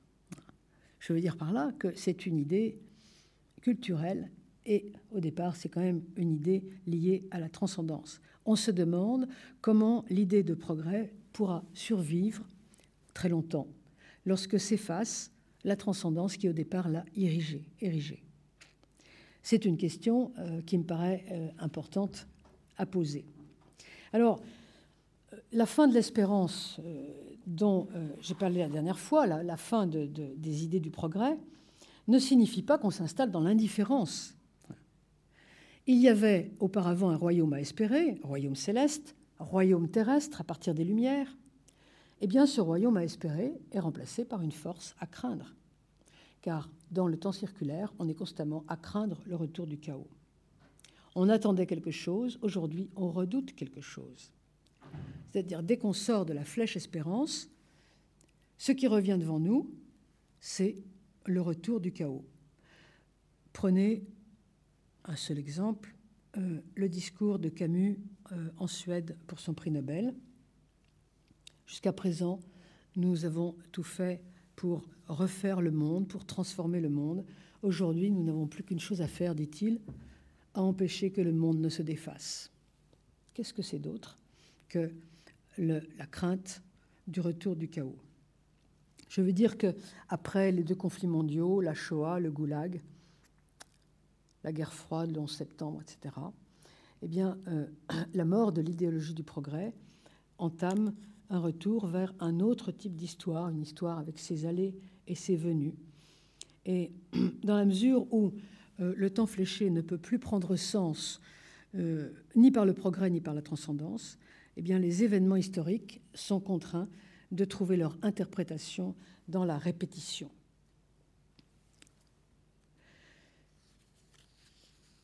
Lorsque, euh, avec la postmodernité, s'efface donc l'idée du salut et l'idée du progrès qui la suivait, la désintégration des structures humaines va prendre un nouveau sens. Et l'annonce de cet âge nocturne, enfin au moins pour l'instant c'est ainsi que nous le voyons s'annoncer, s'inscrit dans cette alternance qui redevient un destin. Je veux dire que l'idée de destin remplace l'idée de salut. Euh, qui sont évidemment deux idées extrêmement différentes, mais qui peuvent très bien euh, prendre place euh, l'une à la place de l'autre. Et ceci au sens où le temps naturel, le temps que personne ne s'avise de flécher, si vous voulez, ou de finaliser, est toujours déjà circulaire. Je veux dire que la circularité du temps est quelque chose de naturel qui revient tout seul. Il n'est pas besoin de le reconstruire parce que la nature avance par cycles. Des cycles saisonniers, des cycles biologiques, ou, comme le disaient les stoïciens, des cycles sociaux. Parce que nous habitons la nature, parce que nous habitons le temps, nous sommes livrés à la renaissance et au retour permanent des, des naissances et des morts biologiques. Nous sommes livrés au retour des conflits et des paix, des déploiements et des déclins. Et le temps circulaire, désormais, s'affiche non plus comme une histoire, encore moins comme une théorie historique, il ne s'agit pas du tout d'une théorie, mais comme le sol même d'un temps qui n'aspire à aucun ciel. Vous voyez ce que je veux dire? Le, sol naturel du temps lorsqu'il n'aspire plus au ciel. Si vous rayez la flèche du temps, vous retombez immanquablement dans le temps circulaire, qui est tout simplement la loi de la vie dans le temps. Et, l'acceptation de cette circularité élémentaire, je meurs, mes enfants prennent ma place, etc., cette acceptation redonne un sens à l'existence humaine, euh, évidemment, qui n'est pas celui que nous connaissons jusqu'à présent. Euh, je vais juste vous lire euh, ici un texte de Marc Aurel pour que vous voyez dans la vie concrète et quotidienne ce que ça peut signifier, cette idée de l'éternel retour. Réfléchis, par exemple, dit Marc Aurel dans les pensées. Réfléchis aux événements du temps de Vespasien. Voici ce que tu verras. Des gens qui se marient, ont des enfants, sont malades, meurent, font la guerre, célèbrent des fêtes, font du commerce, labourent, flattent, font les arrogants, soupçonnent, attaquent, souhaitent parfois mourir, gémissent sur le présent, aiment, amassent de l'argent, désirent être consul ou roi. Passe maintenant à l'époque de Trajan. C'est encore la même chose. Cette vie, elle aussi, a disparu. Considère de même les inscriptions d'autres époques et de peuples entiers. Voit combien sont tombés en peu de temps, couchés dans la terre et rendus aux éléments. Et il termine ainsi. Quand on voit ce qui est maintenant, on a tout vu. Et ce qui s'est passé depuis l'éternité, et ce qui se passera jusqu'à l'infini. Car tout est pareil, en gros et en détail. Vous voyez, Marc Aurèle vivait dans une époque euh, euh, marquée par le temps circulaire. Eh bien, nous, nous n'avons pas cette impression. Je ne sais pas comment vous voyez les choses, mais je pense que nous n'avons pas cette impression que tout est pareil en gros et en détail. Nous avons l'impression qu'à un moment donné, on abolit l'esclavage. Qu'à un moment donné, on décide que la pédophilie est un crime, pour prendre un exemple récent. Qu'à un moment donné, on décide que la solidarité nationale doit verser un RMI aux gens euh, qui vont sinon mourir de faim dans la rue. Nous avons l'impression que, d'une certaine manière, les choses changent et qu'elles avancent, même si tous ces progrès engendrent euh, des perversions par derrière. Mais on va lutter contre ces perversions. Mais nous avons le sentiment que constamment nous luttons contre quelque chose. Et euh, pas l'impression de nous trouver euh, devant cette roue du temps que décrit Marc Aurèle, avec sagesse certes, mais euh, tout de même avec euh, une forme de fatalisme auquel nous ne sommes pas habitués. Alors, le remplacement de la croyance au progrès par la crainte et l'attente de la catastrophe ne signifie donc pas une inversion du temps, au sens où le temps optimiste deviendrait pessimiste, ou bien, si vous préférez, une substitution, une substitution de l'idée de décadence à l'idée d'amélioration. Mais le temps n'a plus désormais de direction, qu'elle soit montante ou qu'elle soit descendante. Je n'ai pas parlé des théories de la décadence parce que tout simplement, je n'avais pas le temps. L'histoire, désormais, est livrée à la possibilité, ou, ou, plutôt, disent certains, à la haute probabilité, je ne déciderai pas, du retour du chaos comme destruction de l'ordre que l'homme a pu ériger. Et l'existence même de la catastrophe, et les auteurs discutent, certains disent la catastrophe c'est Hiroshima, d'autres disent c'est Auschwitz, euh, la catastrophe la plus proche dans le passé. Certains changent d'avis dans le temps, c'est le cas de Gunther Anders, qui pensait d'abord que c'était Auschwitz, pensait après que c'était Hiroshima. Bon, en tout cas, l'existence même de la catastrophe que nous avons vue sous nos yeux indique qu'elle peut se reproduire. Et puisque rien ne la repousse, elle va inéluctablement se reproduire. Peut-être pas dans les mêmes termes, peut-être pas exactement comme ça, mais d'une manière ou d'une autre. Donc, dans une culture qui est privée d'un sens extérieur au monde, l'impuissance de l'homme à lutter contre le chaos nous ramène au mythe du combat, ou, si vous préférez, à la répétition des archétypes. On attend la prochaine guerre atomique, on attend le prochain cataclysme climatique. Il suffit d'ouvrir Google et de regarder ce qui a été dit tout récemment pour euh, la, fête de, de, la déesse Terre euh, organisée par l'ONU. Euh, c'est tout à fait clair, on attend le prochain cataclysme climatique. Dans le temps fléché, chaque événement se rapporte donc au sens global, ce qui ne veut pas dire qu'il ne va pas se reproduire, mais ça veut dire que la force du projet global peut empêcher son retour. Tandis que si le temps fléché disparaît, un événement n'est pas relié au sens global qui n'existe plus, mais il est lié à la nature profonde des hommes et des passions. Et par conséquent, il reviendra tout simplement parce que c'est comme ça. Parce que c'est comme ça. Donc dans un monde qui est clos sur lui-même, seule prend sens la lutte entre les forces de construction et les forces de destruction. Ce qui est d'ailleurs euh, intéressant, euh, on, en vient à essayer de, construire ou à essayer d'empêcher euh, les choses de se défaire. Donc vous voyez que cette catastrophe manifestée ou attendue ne ressemble que de façon finalement assez superficielle à l'apocalypse dont j'ai parlé au début, qui est euh, si souvent redoutée, crainte ou parfois espérée dans l'histoire du temps fléché. On peut dire que euh, la catastrophe réitère l'archétype du cataclysme cosmique terrestre que l'on trouve dans la plupart des cosmogonies et tout au long des tribulations du temps circulaire. Ça ressemble euh, davantage euh, à cela. Nous avons plusieurs catastrophes récentes qui peuvent faire figure donc d'un assaut du chaos dont on peut redouter le retour. J'ai cité donc Hiroshima, pour Anders en tout cas, dans un deuxième temps, c'était Hiroshima, pour Adorno, c'était Auschwitz. Pour d'autres, la guerre du Vietnam ou encore Tchernobyl, qui a été une véritable catastrophe. On n'en a pas euh, beaucoup parlé ici, malheureusement d'ailleurs. Et ces, catastrophes marquent, selon les textes, des, des, réitérations de calamités qui sont susceptibles de détruire l'ordre du monde. On constate d'ailleurs, c'est une parenthèse que je fais, que la peur est sélective. Par exemple, lorsque je lis cette littérature de catastrophe, je ne trouve jamais cité l'extermination euh, des Ukrainiens ou des Arméniens, les goulags soviétiques, la terreur maoïste ou quelque chose comme Pol Pot, qui sont tout de même des catastrophes au même titre. Pourquoi? C'est parce que je pense la, la peur surgit dans ce courant de pensée qui était auparavant porteur des attentes messianiques du socialisme. Et comme vous le savez, on protège toujours confusément la mémoire du père qu'on a exécuté. Je, ne vois que cette explication. Maintenant, peut-être me trompais-je. L'espérance, en même temps, est systématiquement décriée. Gunther Anders disait Dans l'état actuel des choses, l'espérance est une lâcheté. Donc, on ferme la porte du progrès. Il n'y a pas d'espoir parce qu'il n'y a pas d'avenir. Et voici venu à la place le temps de l'expectative. Le mode d'être, c'est le désespoir.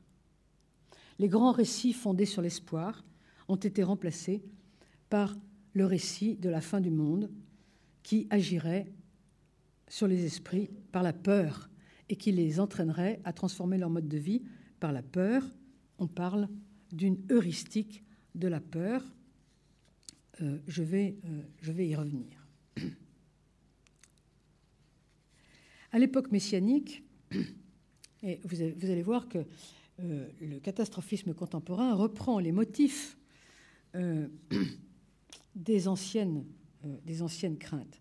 À l'époque messianique, l'attente apocalyptique nourrissait une conscience très aiguë des fautes de l'homme, responsable de ses malheurs.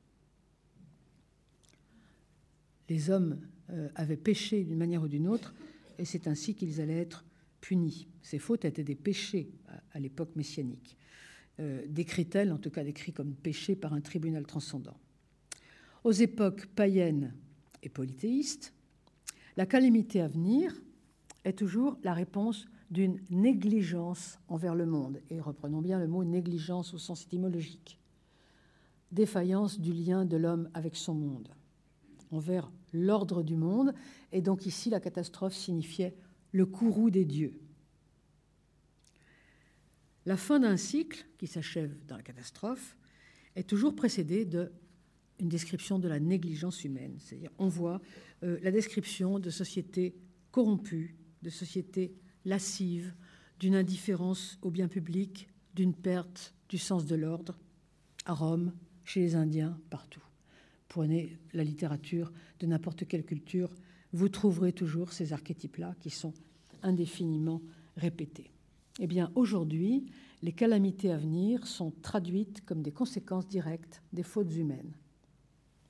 Non plus évidemment comme des péchés devant un Dieu qui n'existe plus, qui n'existe pas, ou auquel très peu croient, ni des fautes qui déchaînent le courroux de Dieu au pluriel improbable, même s'ils étaient structurants, mais des fautes devant l'humanité, devant la nature, des fautes intramondaines, dans un monde clos, sans instance supérieure, même immanente.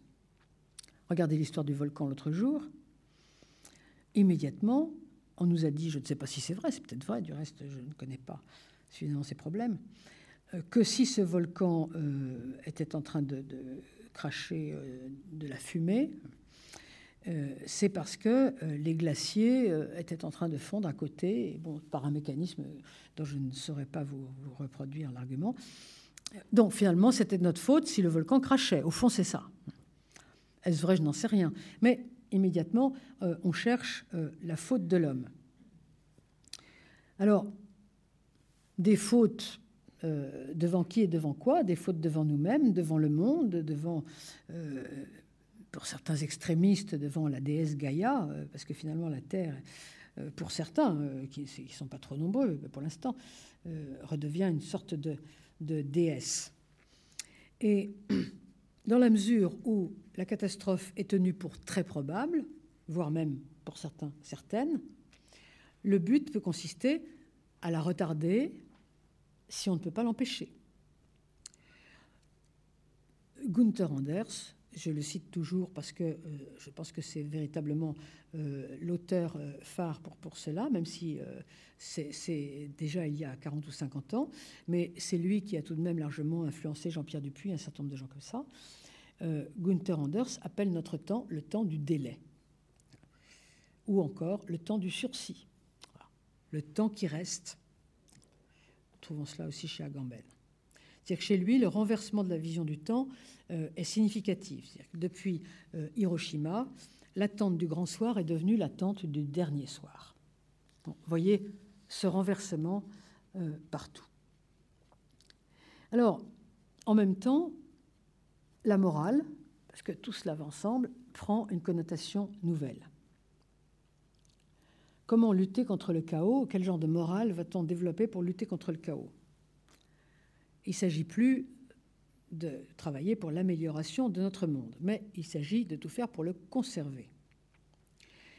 Eh bien, avec la fin euh, de l'espérance, le salut qui reste est dans la maintenance et la morale n'est pas niée. Bien entendu, ça n'existe pas, une civilisation sans morale. Euh, ce sont des, tout petits moments. Euh, la morale se réduit, enfin, disons que la morale n'indique plus des vertus, elle indique d'abord une indignation devant le chaos qui arrive. Et au nom de cette indignation, eh bien, euh, on va le voir, euh, tout peut devenir possible. La seule valeur sacrée ici est la vie, la vie biologique. Le sens de la vie lui-même, le sens n'est pas un enjeu, puisque la vie n'a plus de sens véritablement. Euh, le monde est absurde. Le, monde étant privé de progrès est devenu absurde. Mais c'est une tâche sacrée de sauver des vies absurdes. Parce que seule vaut la vie. Je n'exagère pas. La vie est l'expression même de la structure qui affronte le chaos. La vie, c'est l'ordre, évidemment. Une, structure comme un corps vivant, c'est un ordre, hein, nous le savons bien. Et la vie est l'expression même du monde structuré qu'il s'agit précisément de sauver. Et donc, le courant catastrophiste va se trouver prêt, euh, parfois, à tout pour échapper au chaos, puisque celui-ci représente le mal intégral qui sert de référence suprême, référence négative, dans un monde qu'aucune autre référence euh, extérieure ne surplombe. Si vous lisez euh, Ancianas, Principe responsabilité, grand livre, toujours cité, beaucoup travaillé par les étudiants, si on le lit ou qu'on le relit de fond en comble, on aperçoit des choses très étranges. C'est un livre qu'on croit toujours avoir lu parce que finalement tout le monde le connaît. Il faut, dit-il, exercer une contrainte pour lutter contre le gaspillage et la richesse excessive et pour réduire le niveau de vie de tous. Et pourquoi ne pourrions-nous pas utiliser le communisme qui existe déjà comme autocratie et qui vit dans l'austérité, ça serait finalement bien pratique. Il suffirait de changer les finalités du communisme tout en le gardant tel quel. Ah ben voilà une bonne idée. Faut-il la peine de, signaler en passant que le communisme se rend capable en même temps d'un certain nombre de, catastrophes programmées? Mais euh, plus encore, comme il est impossible euh, de contraindre sans convaincre. Au moins en partie, il faudra, dit-il, user de ce qu'il appelle, je cite, le noble mensonge vis-à-vis des populations et travailler au nom de la crainte en faisant croire qu'on travaille au nom de l'espérance. Jonas en conclut qu'on va l'accuser de cynisme. Oui, c'est ce que nous faisons. Mais il s'en tient là. Et il ne s'agit pas d'une bouffée d'impatience ou d'une bouffée de colère, puisque dans euh, le livre qui s'appelle Pour une éthique du futur, il se redit prêt, pour la survie de l'humanité, à accepter toutes les tyrannies. Si vous lisez les textes des catastrophistes d'aujourd'hui, euh, qu'il s'agisse des livres ou de la presse, vous apercevez qu'en effet, ils sont prêts à supprimer la démocratie pour arriver à leur fin. Il faudra bien, dit euh, Jonas, imposer une forme, imposer une forme d'austérité nouvelle, et il faudra que les instances politiques contraignent à la baisse de la démographie. Ce qui signifie naturellement amoindrir les libertés démocratiques, voire les supprimer, et finalement supporter, je cite, une tyrannie qui serait toujours préférable au désastre. Ceci se trouve dans Pour une éthique du futur, mais il y a le même type de raisonnement dans le principe responsabilité. Naturellement, euh, l'auteur est bien conscient qu'il y a là une sorte de contradiction inquiétante. Vous savez, un peu comme, euh, comme les gens qui sont prêts à, tuer un médecin qui pratique un avortement. C'est absolument euh, incohérent. Enfin, il y a une espèce de contradiction de ce genre ici. Mais il développe cette incohérence avec honnêteté et il avance finalement l'argument décisif et immortel qu'on trouve partout, cette entorse à la démocratie à laquelle nous allons nous livrer, cette tyrannie que nous allons mettre en place, elle sera temporaire car ce sera la dernière. Et il la décrit pudiquement comme, je cite, une pause à la liberté qui a comme seule finalité le salut, c'est-à-dire l'empêchement de la catastrophe. Naturellement, euh, on reste perplexe. L'inverse de Jonas, c'est, je prends euh, un autre auteur qui parle de la catastrophe, Jaspers, dans euh, son ouvrage La bombe atomique et l'avenir de l'homme, qui est un ouvrage des années de, la guerre froide, des, fin des années 50, début des années 60, je crois, fin des années 50, euh, il dit qu'il préfère largement la bombe au totalitarisme. Pourquoi? Parce qu'il pense que la liberté vaut de risquer la vie. Et pourquoi? Pense-t-il ça? Eh bien, parce qu'il n'a pas perdu l'espoir dans le progrès. Autrement dit, Jaspers est encore un homme du temps fléché, ce qui ne nous étonne pas, étant donné son histoire euh, que nous connaissons. Jaspers est un, euh, est un homme de l'espérance. Alors, je voudrais simplement, euh, pour terminer, vous montrer l'une des, conséquences qui est à, propos du, temps, propos de la vision du temps, qui est la valeur insigne accordée au temps présent. Lorsque euh, on a euh, simplement à craindre le, cataclysme, lorsque on n'a plus véritablement d'espoir ou d'espérance, eh bien le temps présent prend un sens extraordinairement important et ce qui est très intéressant, c'est que dans toutes les cultures à temps cyclique, le, présent avait une très très grande valeur. Dans le temps fléché, le temps se distend en fonction du projet. Le temps, le temps individuel, plus précisément le moment présent, se nourrit du passé à dépasser et en même temps du futur qu'il faut faire advenir en tant que promesse. Tandis qu'ici, dans un temps cyclique, le moment présent ne peut trouver de signification en dehors de soi. Et donc, il prend valeur par lui-même, ce qui est tout à fait logique. Euh, si euh, on avait le temps, ben, on pourrait, ça demanderait euh, encore toute une conférence, développer ce qu'on appelle le sentiment océanique. cette expression qui a été pense-t-on, inventé par Romain Roland. C'est en tout cas la première fois qu'on le trouve, mais depuis qui a trouvé beaucoup d'adeptes et beaucoup de commentateurs, et qui décrit précisément cet instant d'éternité que l'on trouve, que l'on peut trouver, que certains peuvent trouver dans le temps présent. À partir de ce moment-là, sortir du temps présent, c'est euh, s'il n'y a plus de flèche, sortir du temps présent, c'est s'engluer dans un temps faux, dans un temps illusoire. C'est ce que disaient déjà les stoïciens le seul temps qui existe vraiment, donc qui nous appartient vraiment, qui permet à l'homme d'être un véritable agent moral, c'est le présent.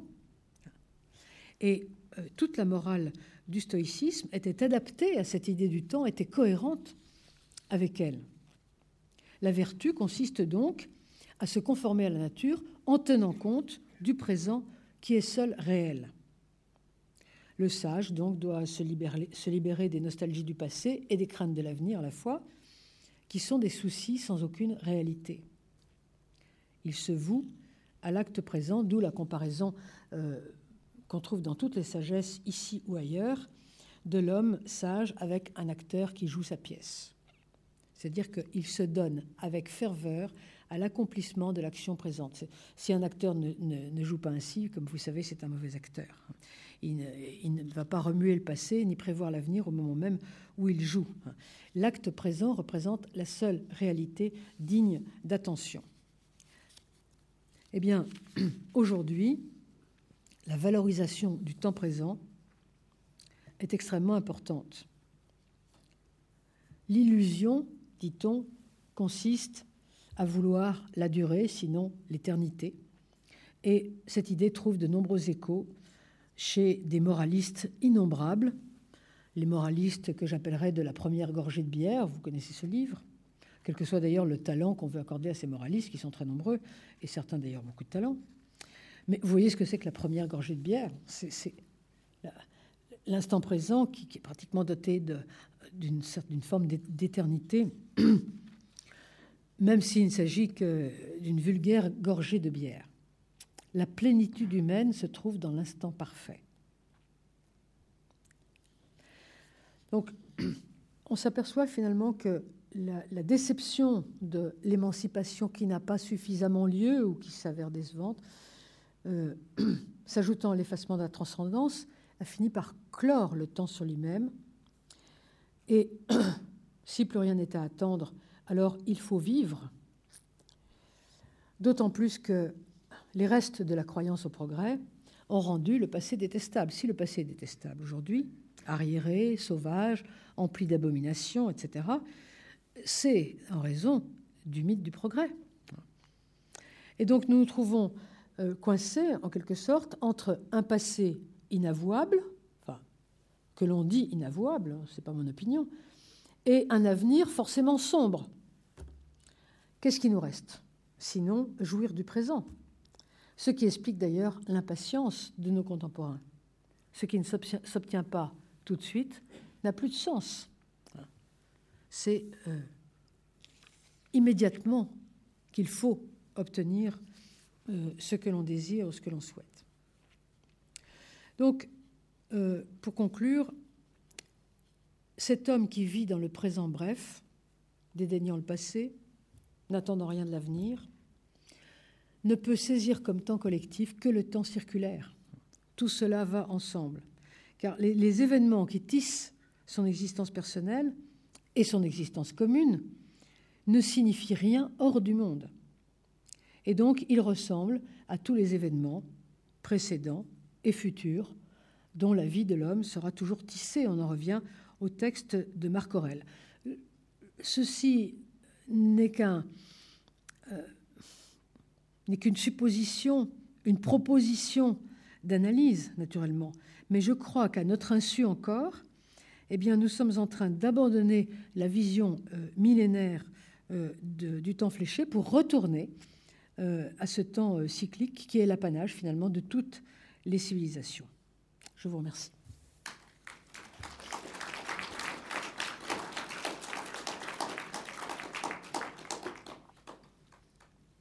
À vous la parole. Monsieur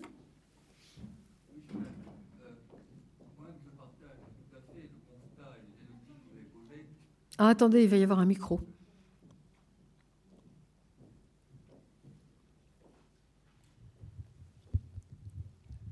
Oui, euh, je partage tout à fait le constat et le diagnostic que vous avez posé euh, concernant euh, l'opposition entre le temps cyclique et le temps fléché. Vous l'avez exprimé avec beaucoup de, clarté, de rigueur, de cohérence et de conviction.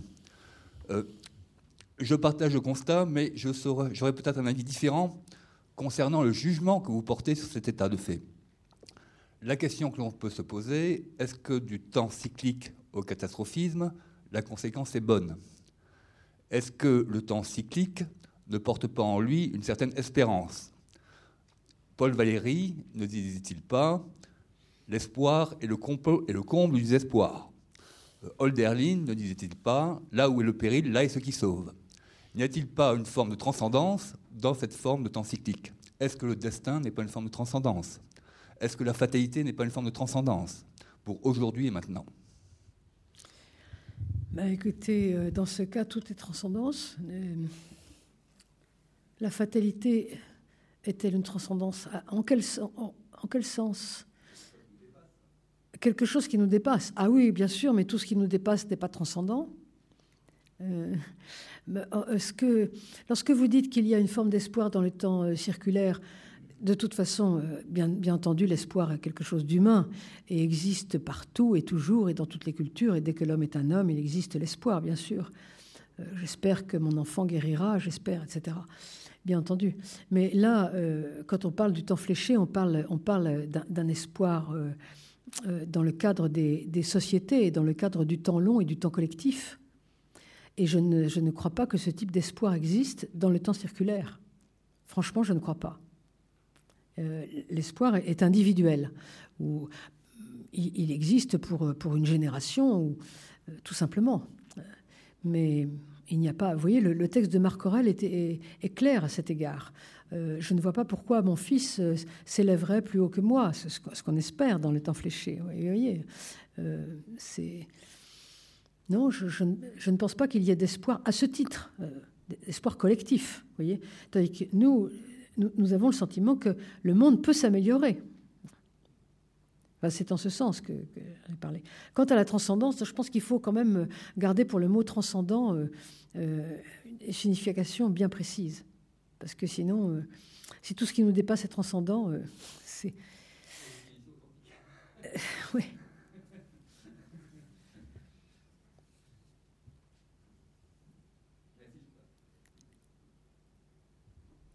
Monsieur Bonsoir, madame. Peut-on évoquer Nietzsche, l'éternel retour, qui, appuyé sur la volonté de puissance, va peut-être nous produire ce fabuleux progrès de l'arrivée du surhomme, à condition, à condition que nous abandonnions toute idée de transcendance et qu'on se mette à plein dans l'immanence pour vivre pleinement notre vie et se développer en tant qu'être humain pour arriver au surhomme. Qu'est-ce que vous pensez de ça? Il est évident qu'on on pourrait, on pourrait citer Nietzsche, c'est vrai. Euh, vous savez, Nietzsche est une sorte de prophète. Et donc, euh, il a vu euh, un certain nombre de choses arriver bien, bien, bien longtemps avant même que, les prodromes ne soient là. Donc, l'idée du, temps circulaire que l'on trouve chez Nietzsche, c'est à la fois une, prophétie et, à la fois, cela nous montre à quel point Nietzsche était en, avance sur son temps. C'était vraiment un homme de la postmodernité. À toutes sortes d'égards, on, peut le voir. Euh, alors, le, surhomme ne, correspond pas euh, à, un, espoir, euh, un espoir de temps fléché, pas du tout. le, surhomme est au contraire celui qui, a dépassé toutes ses espérances inquiètes. Donc, euh, enfin, vous me demandez si j'y crois. Personnellement, je ne crois pas du tout au surhomme. Je ne pense pas du tout qu'il puisse exister un surhomme. Chaque fois qu'on essaie de fabriquer des surhommes, on tombe dans des catastrophes bien pires. Euh, d'ailleurs, euh, je pense que le, surhomme n'existe pas sur cette terre, pas plus d'ailleurs qu'il n'existe de sous-homme. Mais naturellement, vous avez raison, il, faudrait. on peut reprendre Nietzsche en ce qui concerne l'éternel retour, et on, retrouve tout à fait euh, cette idée selon laquelle ce type de temps peut revenir dans notre civilisation. Alors lui, il le théorise, conceptualise.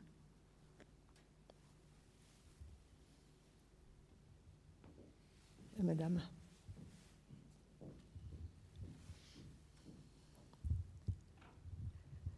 Je voudrais vous poser une question. Je n'ai pas très bien compris, mais c'est sans doute, euh, ça vient de moi. Quelle est l'articulation entre la théorie actuelle des catastrophes et notre retour à une conception du temps comme temps cyclique. Euh, est-ce que cette conception contemporaine euh, de la, du catastrophisme que, par laquelle vous avez commencé votre exposé s'inscrit dans ce, cette conception nouvelle d'un retour au temps cyclique qui serait finalement le retour au chaos et le catastrophisme ambiant serait cette idée d'un retour éternel au chaos Ou est-ce que c'est au contraire une conception qui s'inscrit dans le temps fléché, étant cette sorte de rupture, mais qui serait cette fois non pas le point de départ d'une conception nouvelle, mais la, la fin de cette conception euh, d'un progrès qui se terminerait par une catastrophe générale. Enfin, je ne sais pas si ma question est claire. Oui, je comprends bien, oui. Mais euh, on peut, naturellement, on peut avoir des interprétations différentes de la mienne. hein. Comme je vous l'ai dit, c'est une proposition, hein, c'est euh, c'est tout à fait personnel. À partir du moment où l'idée du progrès s'efface, euh, vous n'avez plus de, temps fléché. hein. Euh, Le, temps fléché, c'est simplement euh, d'abord le salut messianique, puis le progrès qui découle d'ailleurs de lui, qui- qui le rend immanent et qui découle de lui.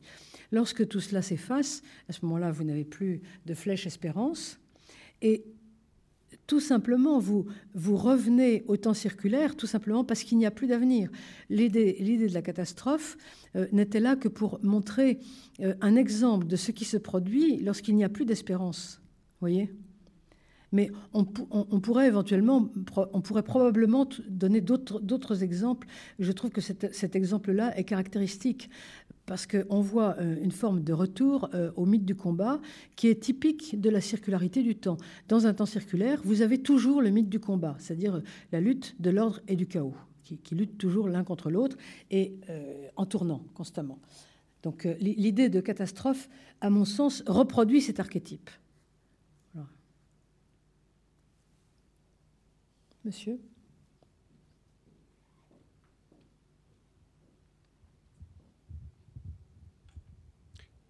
Oui, bonsoir madame. Je vous remercie pour cette notion de présent bref que vous avez développée à la fin de votre intervention, euh, parce qu'elle me, elle me semble extrêmement, extrêmement juste. On voit effectivement beaucoup de gens, en particulier beaucoup de jeunes, qui semblent couler dans le, dans le présent, couler dans l'instant présent comme des lézards. Il y a d'ailleurs un grand parti de France qui est en train de euh, fabriquer son programme en vue de 2012 sur le thème du soin, euh, repris sous un mot, un vocable anglo-saxon, ça va être sur le thème du care, et là aussi, hein, pour être véritablement le mieux possible dans l'instant.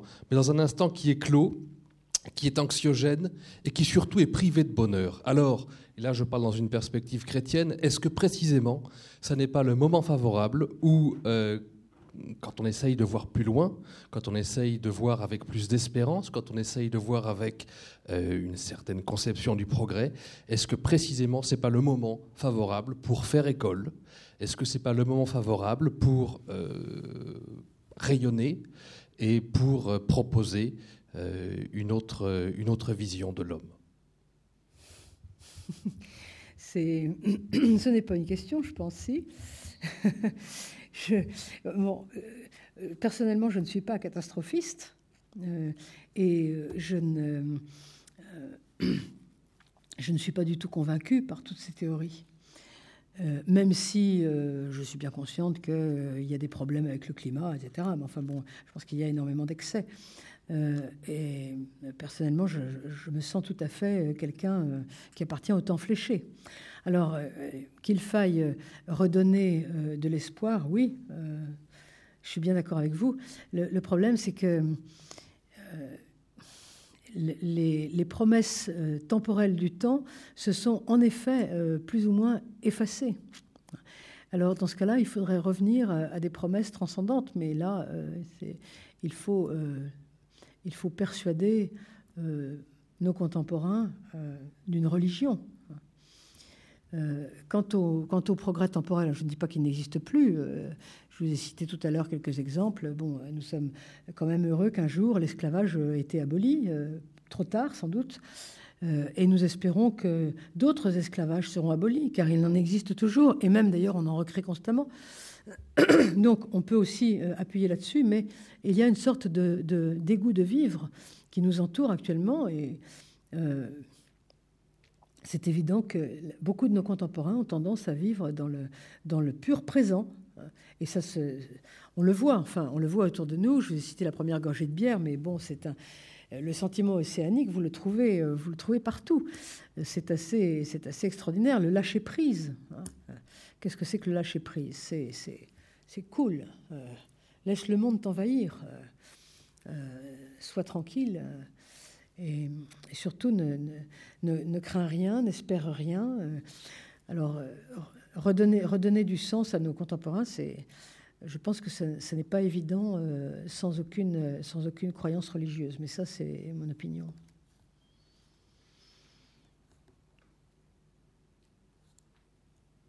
Oui?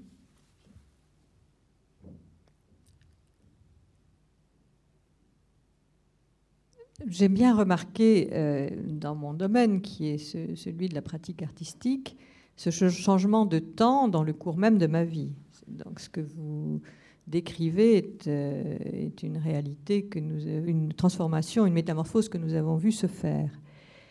Mais je n'avais pour moi, le, temps cyclique était lié à une société traditionnelle, c'est-à-dire euh, lié aux saisons. Euh, euh, après l'hiver, le printemps et l'été, et retour à l'hiver. Et si vous voulez, dans cette idée de saison, il y a à la fois une mort, une renaissance que, qui, qui, est satisfaisante dans une certaine façon. On sait très bien que l'ancêtre meurt, mais bientôt il y aura un enfant mmh. dans la maison. et c'était compatible avec la croyance dans les dieux. Alors, euh, évidemment, euh, aujourd'hui, je ne vois pas ça du tout. J'avais trouvé un autre mot pour parler du temps, du type de temps dans lequel nous étions tombés, euh, parce qu'on a l'impression d'une chute. C'est le temps immobile. Et on, est, on est dans quelque chose de tout à fait nouveau, je crois. C'est très étrange, par exemple, de voir aujourd'hui que la notion d'histoire, ou la perspective, longue, la perspective historique, qui nous permettait de nous juger nous-mêmes comme artistes dans une descendance, dans une suite, dans une famille, euh, où chacun apportait sa pierre et du nouveau, s'est effondrée. Et que par contre, vous avez des pratiques artistiques aujourd'hui, euh, faites par des artistes, qui répètent des choses qui ont été faites il y a déjà extrêmement longtemps, comme si elles n'avaient jamais été faites.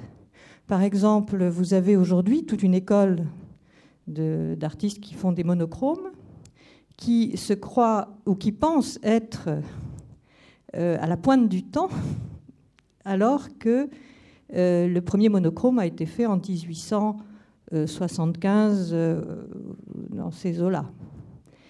Et quoi de plus ressemblant qu'un monochrome avec un autre monochrome?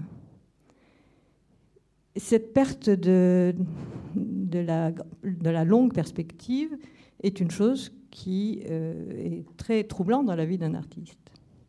Mais je pense plutôt à un temps immobile qu'à un temps cyclique.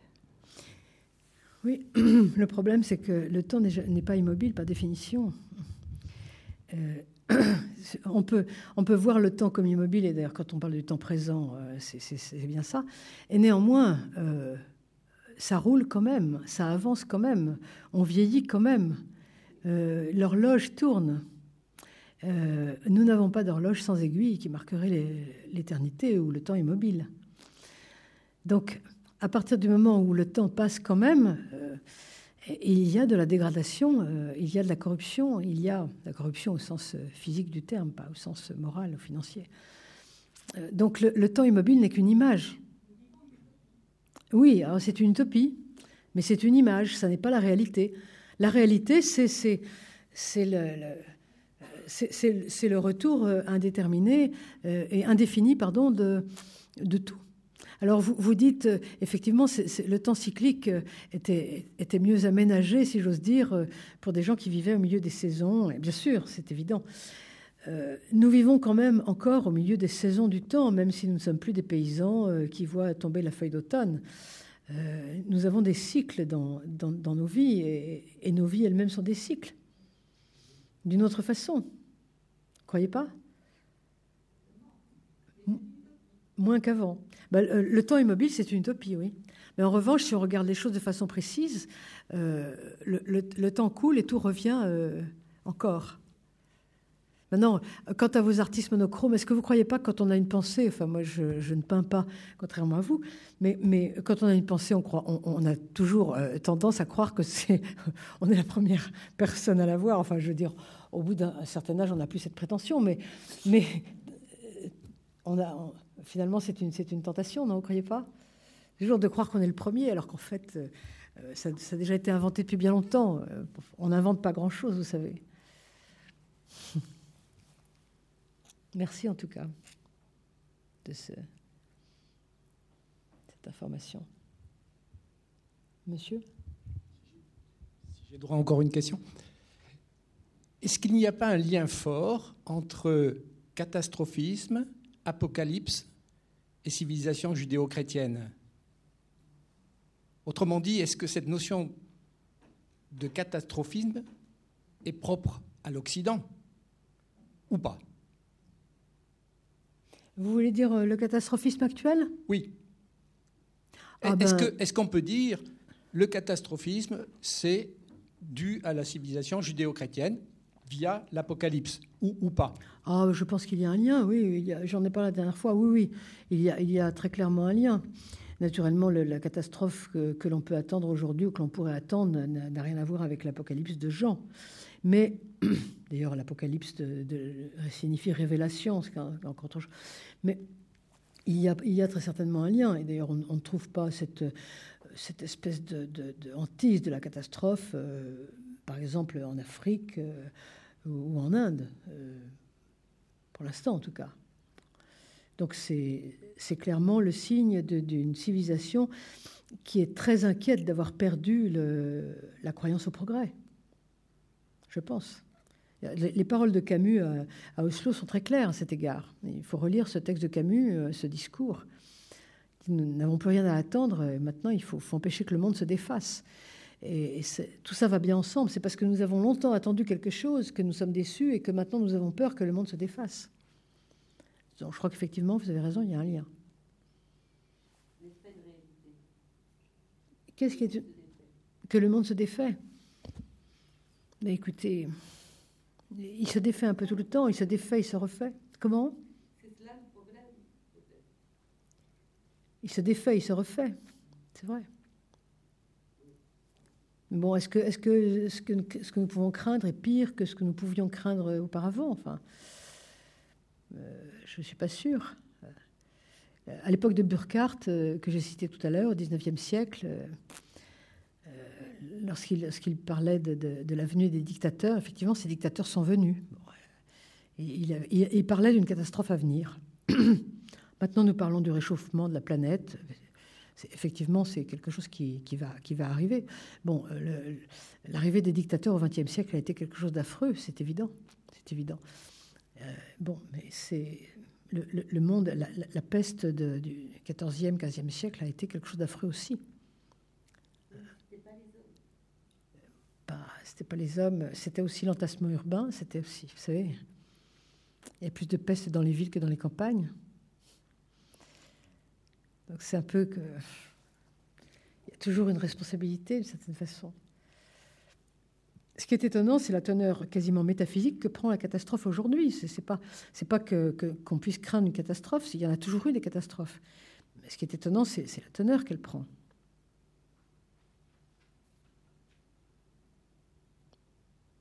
D'autres questions? Oui.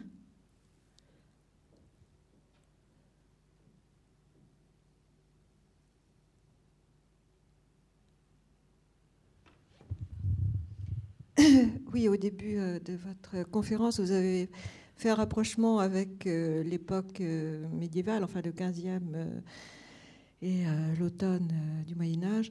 Donc, à cette époque, on ne croyait pas au temps fléché. Euh, mais euh, donc, euh, quelle était exactement la, teneur de la transcendance qui, qui, qui donc donnait l'espérance ou donnait un sens plutôt aux, catastrophes qui, qui venaient? Dès lors que vous avez une transcendance, vous avez un temps fléché,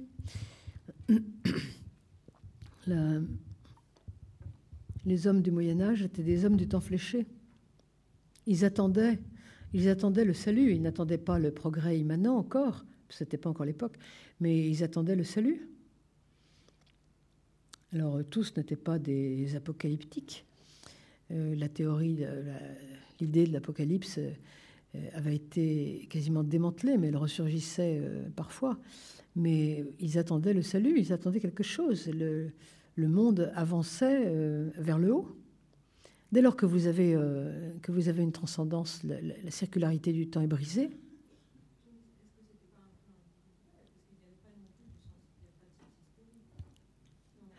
Ah, ah, ah, si, si, si quand même. Il y avait quand même une, il y a quand même toujours eu, euh, à partir du, à partir du début du christianisme, il y a toujours eu une idée quand même d'amélioration du monde en même temps que d'attente du salut. C'est quand même pas, c'est pas un hasard si ce sont toujours euh, euh, dans les, c'est toujours dans les pays, dans les pays chrétiens que qu'on voit des gens créer des, des hôpitaux, des écoles, apprendre à lire à tout le monde. Créer des maisons de pauvreté, les hôtels Dieu. Vous avez un, remue-ménage extraordinaire pour améliorer le monde. Vous ne trouvez pas ça ailleurs et ça, ça fait partie du, de l'espérance dans quelque chose qui ne s'appelle pas encore le progrès, mais on est, on est quand même déjà tout à fait dans le temps fléché.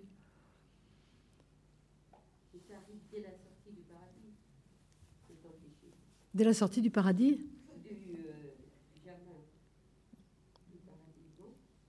Ah, oui. Oui, mais alors là, là, nous ne sommes pas dans le temps historique, nous sommes dans le temps mythique. On rentre dans le temps historique, oui. Enfin, on ne sait pas quand exactement on rentre dans le temps historique. Je ne suis pas bibliste, il faudrait, demander à Antoine Guggenheim si on est déjà dans le temps fléché à l'époque du paradis, à l'époque entre guillemets. Je ne sais pas, madame. Je ne peux pas répondre là.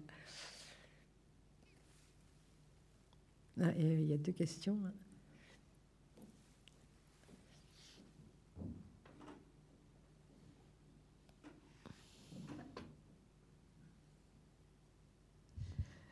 C'est juste pour euh, aller dans le sens de ce que vous disiez, Madame, mais euh, lorsque vous liez le temps fléché au salut messianique, euh, en effet, le sens de l'histoire, c'est quand même une notion biblique principalement biblique. Bien sûr.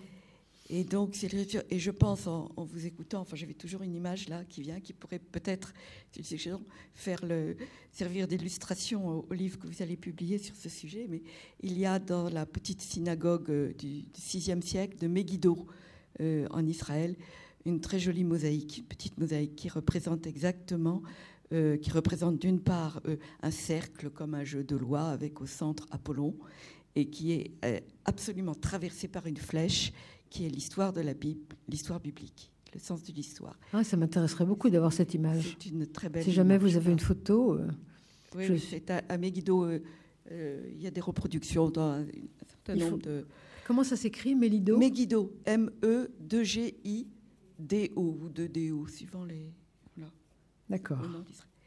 Et alors, juste parce que quelqu'un a évoqué le lâcher-prise, bah, et je voulais juste signaler qu'il y avait une excellente petite brochure du père euh, Robert Scholtus sur le lâcher-prise, qui est pleine d'humour et de, et de sens théologique pour justement démolir ah un peu cette notion. Euh, ah oui, mais c'est vrai qu'on ne le fait pas assez, parce que c'est vraiment devenu une expression courante et, qui, qui, qui, atteint tous les, tous les milieux, tous les, euh, toutes les, dans toutes les réunions on en parle, comme si c'était une sorte de sésame. C'est tout à fait ridicule. Même si ça peut avoir un sens euh, pour euh, essayer de, nuancer euh, une vie trop, trop bousculée, trop pleine. Tu cours, tu cours, et pour aller où? Enfin, effectivement, il y a des excès dans l'autre sens, mais enfin, ça devient un peu ridicule. Merci beaucoup, madame. monsieur, posez une question devant. Attendez, on va vous donner un micro parce que sinon personne n'entend.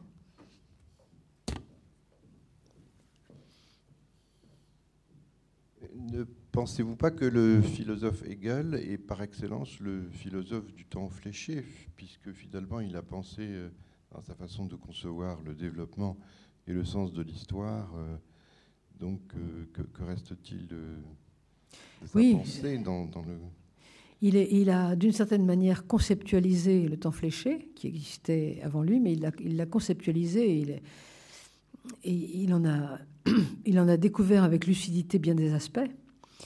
Euh, et néanmoins, euh, c'est vrai et c'est pas vrai parce qu'il l'arrête ce temps. Il y a une fin de l'histoire chez Hegel. Alors qu'est-ce que c'est que cette fin de l'histoire? C'est peut-être, ça peut être une, réinvention de la fin de l'histoire qui ne soit ni celle du salut, ni celle de, de Condorcet. Mais effectivement, Hegel est, est tout à fait un philosophe du temps fléché, c'est clair.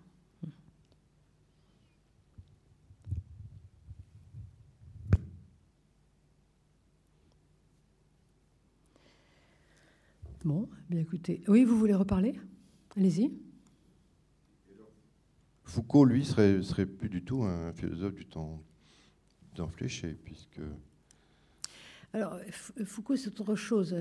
Foucault, moi, je le, mettrais plutôt dans le, euh, dans l'époque de la, je dirais l'époque du creux, euh, où on a, on a démoli ce qu'il y avait antérieurement, mais on n'a pas encore reconstruit quelque chose. Donc, je le mettrais plutôt dans le, dans le temps que, mon ami Mattei appelle du nihilisme. Il y a effectivement une période de nihilisme. Euh, je pense que Foucault est, plutôt dans cette période-là, cette période, de, cette période de blanc, de vide. Euh,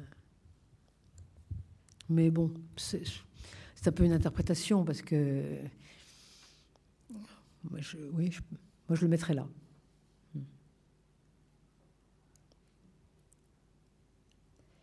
Bon, écoutez, euh, merci de votre présence. Et donc, dans un mois, attendez, je vous, redis euh, la date, exacte pour ceux qui. Donc, nous avons euh, Marcel Gaucher le mercredi 2 juin sur la radicalisation de la modernité. Donc, il fera deux conférences de suite, comme c'est le, inscrit dans le, dans le cadre. Le mercredi 2 juin et mercredi 7 juillet. J'espère qu'il y aura encore des gens à Paris à ce moment-là. Je pense.